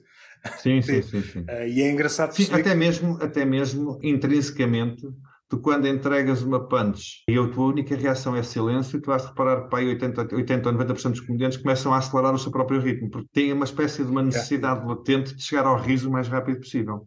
Mas olha, eu consigo-te dar mais dois nomes também. Não sei se já falaste com eles, o Rodas. Já falaste com o Rodas? Já falei com o Rodas, já acabou a conversa. Já hei de falar com ele outra vez, caso ele queira. Já uh, falaste com o Nuno Ribeiro? O Nuno Ribeiro, não. Não, mas eu acho que estamos em conversações já há algum tempo, porque já começam a ser muitos nomes e muitos nomes parecidos. Há uhum. muito, muito João, muito Miguel, muito, sim, muito sim, Nuno, sim. muito. Nuno Ribeiro do Porto. Falta afinar a data. Por mensagem, se lembrares de alguém. Há muitos Já nomes. Já falaste que... com a Carolina? Carolina Pinto? Já, já falei. Já, já? falei. Já, já falei com, com o Yuri, já falei. Sim, com o Álvaro Yuri, isso eu sei. Já falei com o André Carmo, já Sim, falei. também sei. Também gostava de falar, por exemplo, com o Ricardo Aruz Pereira, para perceber. Se bem e com o Marcelo é... Rebelo de Souza também, certamente. E... Sim, sobre o humor, apenas estar aqui duas horas a falar só sobre o que é que ele acha de comédia e de stand-up. É por acaso Sim, gostava. Mas, mas, mas pensa, tipo, faz a pausa para pensar. Era ou não era uma conversa super interessante?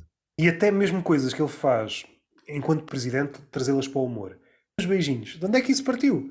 Oh, Marcelo, filho, vamos falar sobre a grande vitória para a campanha eleitoral que foi a câmara do lado da frente do telemóvel. Hein? O que é que acha daquela nova rede social do Be Real? De fotos da frente e atrás ao mesmo tempo. Isso mudou a sua vida enquanto Presidente da República de Portugal?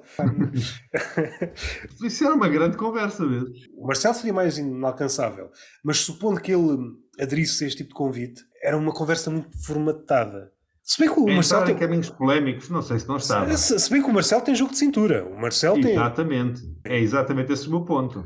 Será que não estava? Ele é o tipo de gajo que dá uma chapada e depois dá um beijinho a dizer, vá, mas não doeu, não seja assim. No fundo, não doeu, não é?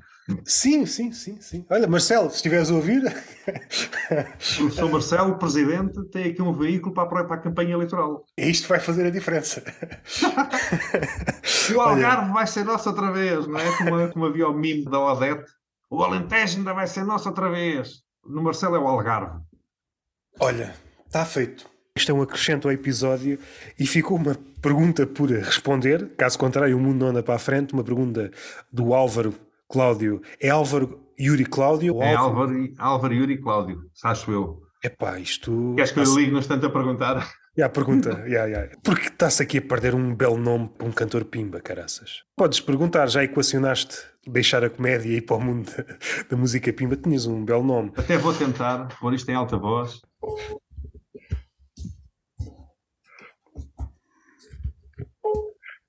Ele agora foi pai há pouco tempo, também não sei se ele me pode atender neste momento, pode estar ocupado, não é? Garantir que o bebê não morre também é uma, uma parte pois importante é. de ser pai. É pá, não me está a atender. Ai, o quebrão. Vês? Deve estar a dar de mamar ou à filha ou à mãe. Não, Sim. Ah, os cuidados parentais. Exatamente. Queres deixar aqui alguma mensagem para o Cláudio? Que é para, se ele chegar aqui. Não, mas primeiro, primeiro vamos fazer uma pergunta. Já pensou começar a conduzir um mata-velhos? Isto deve ter aqui alguma coisa por trás. Tem, porque eu tenho um texto que é só sobre a maneira como os velhos não deviam ser permitido irem ao Pinho Doce. Ou seja, os velhos não deviam ter que ir às compras. Acho que chega a um ponto em que tu já contribuíste o suficiente para a sociedade para não teres que estar a sair de casa para ir às compras. Até reduzia o desemprego, aumentava a empregabilidade. Havia um grupo de pessoas que o que fazia era receber uma SMS de um senhor de idade iam lá à casa dele, o senhor ou a senhora explicava o que é que precisava e aquela pessoa ia às compras por eles. Isto ser um serviço público que está inserido na segurança social. E toda a gente fica a ganhar. Um, o velho fica a ganhar, ou a velha. Dois, os jovens, em busca de primeiro emprego, também ficavam a ganhar. E depois eu, quando estou na fila do Pingo Doce, também ficava a ganhar, porque não tinha que ver um velho a contar 38,70 euros em moedas de 5 cêntimos e 10. Depois yep. o velho depois tem Alzheimer a meio e vai em 2,70€ e ah, mas enganei-me, começa outra vez 5, 10. Ou a perguntar como eu vi há pouco tempo, isto não é comédia. Se bem que isto é uma muleta que o humorista faz, não é, não é comédia e de facto é comédia. Nessa situação de caixa, saca uma nota de, de escudos, até isto ainda vale. Percebeste pela cara que era um velho. Havia dúvida. Tenho aqui esta nota de 10 contos. Você não me destroca a nota. Encontrei agora, estava, veja lá bem, estava debaixo do meu colchão. E eu nunca mais virei o colchão, mas houve um terremoto, ela caiu no chão. Depois há outra coisa que é, para mim, e isto é outro pensamento, os velhos não deviam poder conduzir carros elétricos. Porque a única coisa pior que um velho ao volante de um carro é um velho ao volante de um carro que é silencioso e tu não o ouves a vir. Eu recordo-me, eu acho que até já contei essa história, uma história, uma mini história, foi um episódiozinho, mas que podia ter sido uma tragédia. Aquelas motinhas que, é um muitas triciclo. Vezes, sim, um triciclo que muitas vezes vai. Tanto podem andar na estrada, não sei até que ponto. E depois aquele tem um carrinho de compras associado e os gajos entram dentro do continente com aquela porcaria. Yeah, isso mesmo. sonhei entrar pelo continente adentro com um carro, mas com um carro a sério. Yeah. Imagina, um gajo vai fazer as compras do mês e em vez de levar um carrinho de compras, entravas com o jeep por ali adentro, um jeep de caixa aberta e começavas a enfiar coisas lá para dentro. Velho, nesses veículos, à noite, sem luz, pela estrada. Às vezes sem colete nem nada. Para quê? O gajo nem o vê. Bem, no fundo, se calhar era esse o objetivo dele. Ah, já estou parte daqui a andar, pode ser que alguém me leve. Yeah, eu tive quase para perguntar para onde é que você vai? Eu vou em direção à minha morte, então pode ir por aí. e outro problema dos velhos às compras, imagina isto. Eu não sei, no Algarve é um meio mais turístico, se calhar é diferente, mas aqui na minha zona, em Leiria na Marinha Grande, há muitos prédios sem elevador. Tu consegues imaginar um velho de 70 ou 80 anos a subir três lances de escadas com sacos de compras? Coitado do velho. Há velhos que devem ficar logo no primeiro andar. Dizem, eu moro no sexto, mas a partir de agora bate agora à porta. maquinhas de tapete. Yeah. O que é que seja? A partir de agora moro aqui, desculpe lá. Eu, eu moro lá. Troca, está aqui a chave, você yeah. mora no terceiro direito, eu agora moro aqui. eu estou a ver aqui a sua conta do Twitter e você diz que é ativista e que luta pelo direito dos mais velhos. Faça favor de pôr em prática aquilo que você. Aquilo que você apregoa. Isso é tipo aquela cena que eu vi no outro dia. Isto teve uma vontade enorme de rir porque era um post do Diogo Faro, porque foram tripar com ele por causa da cena dele ter ido de férias para a Índia. E ah, quando és de esquerda não podes, não podes ir de férias. E eu na altura olhei para aquilo e para o ativismo todo que ele faz em relação à habitação e pensei, não, realmente não podes ir para a Índia, Se fosse realmente ativista, pegavas do dinheiro dessas férias, davas a entrada para uma casa, endividavas de 40 anos para fazeres o teu papel a defender aquilo em que acredita. Não é? Yeah, sim. É óbvio que isto é um ângulo, mas, mas deixa de ter a sua piada. Para fechar, queres deixar uma mensagem para o Álvaro Yuri Cláudio ou Yuri Álvaro Cláudio, não sei, sendo que ele não atendeu e tem uma agravante, tens o direito de mandares para o Olha caralho. lá, ó meu merdas, o que é que tu andas a fazer que é mais importante que atenderes uma chamada minha quando eu preciso de falar contigo? Para uma coisa que efetivamente é importante para resolver uma das grandes dúvidas que surgiu aqui neste podcast. Queres tentar de novo? Só para... E fechamos. E fechamos com isso, ele não atender e ele fica mal na fotografia, que é para as pessoas verem com quem é que estão a lidar. Exato, imagina que isto era em direto, não é? E agora digo, deixa tentar outra vez. Depois também é um domingo, e agora imagina que ele está tipo, no jantar de família, garantidamente não é com o pai, mas por exemplo pode ser com a mãe. Mas bem, pode ser com o pai, não é? Leva um cestinho, uma manta e faz um piquenique. Sim, é muito mais calmo. E pela primeira vez ele pode dizer que o pai o ouve sem, sem interrupções. Pergunta por resolver. Olha, mais uma vez, gostei da conversa. E, Para dizer porque é que lhe estava a tentar ligar. e vai ficar aqui gravado. Eu acho que agora até ficava mal ele. Ah, Exato. tipo. Agora até fica mal, porque é esta imagem que deve ficar. Mas é isso que eu estava a dizer. Imagina que está em direto e que era ele, tipo, não, não, eu sei como está a ligar, vai-te foder, não atendo. Yeah, yeah.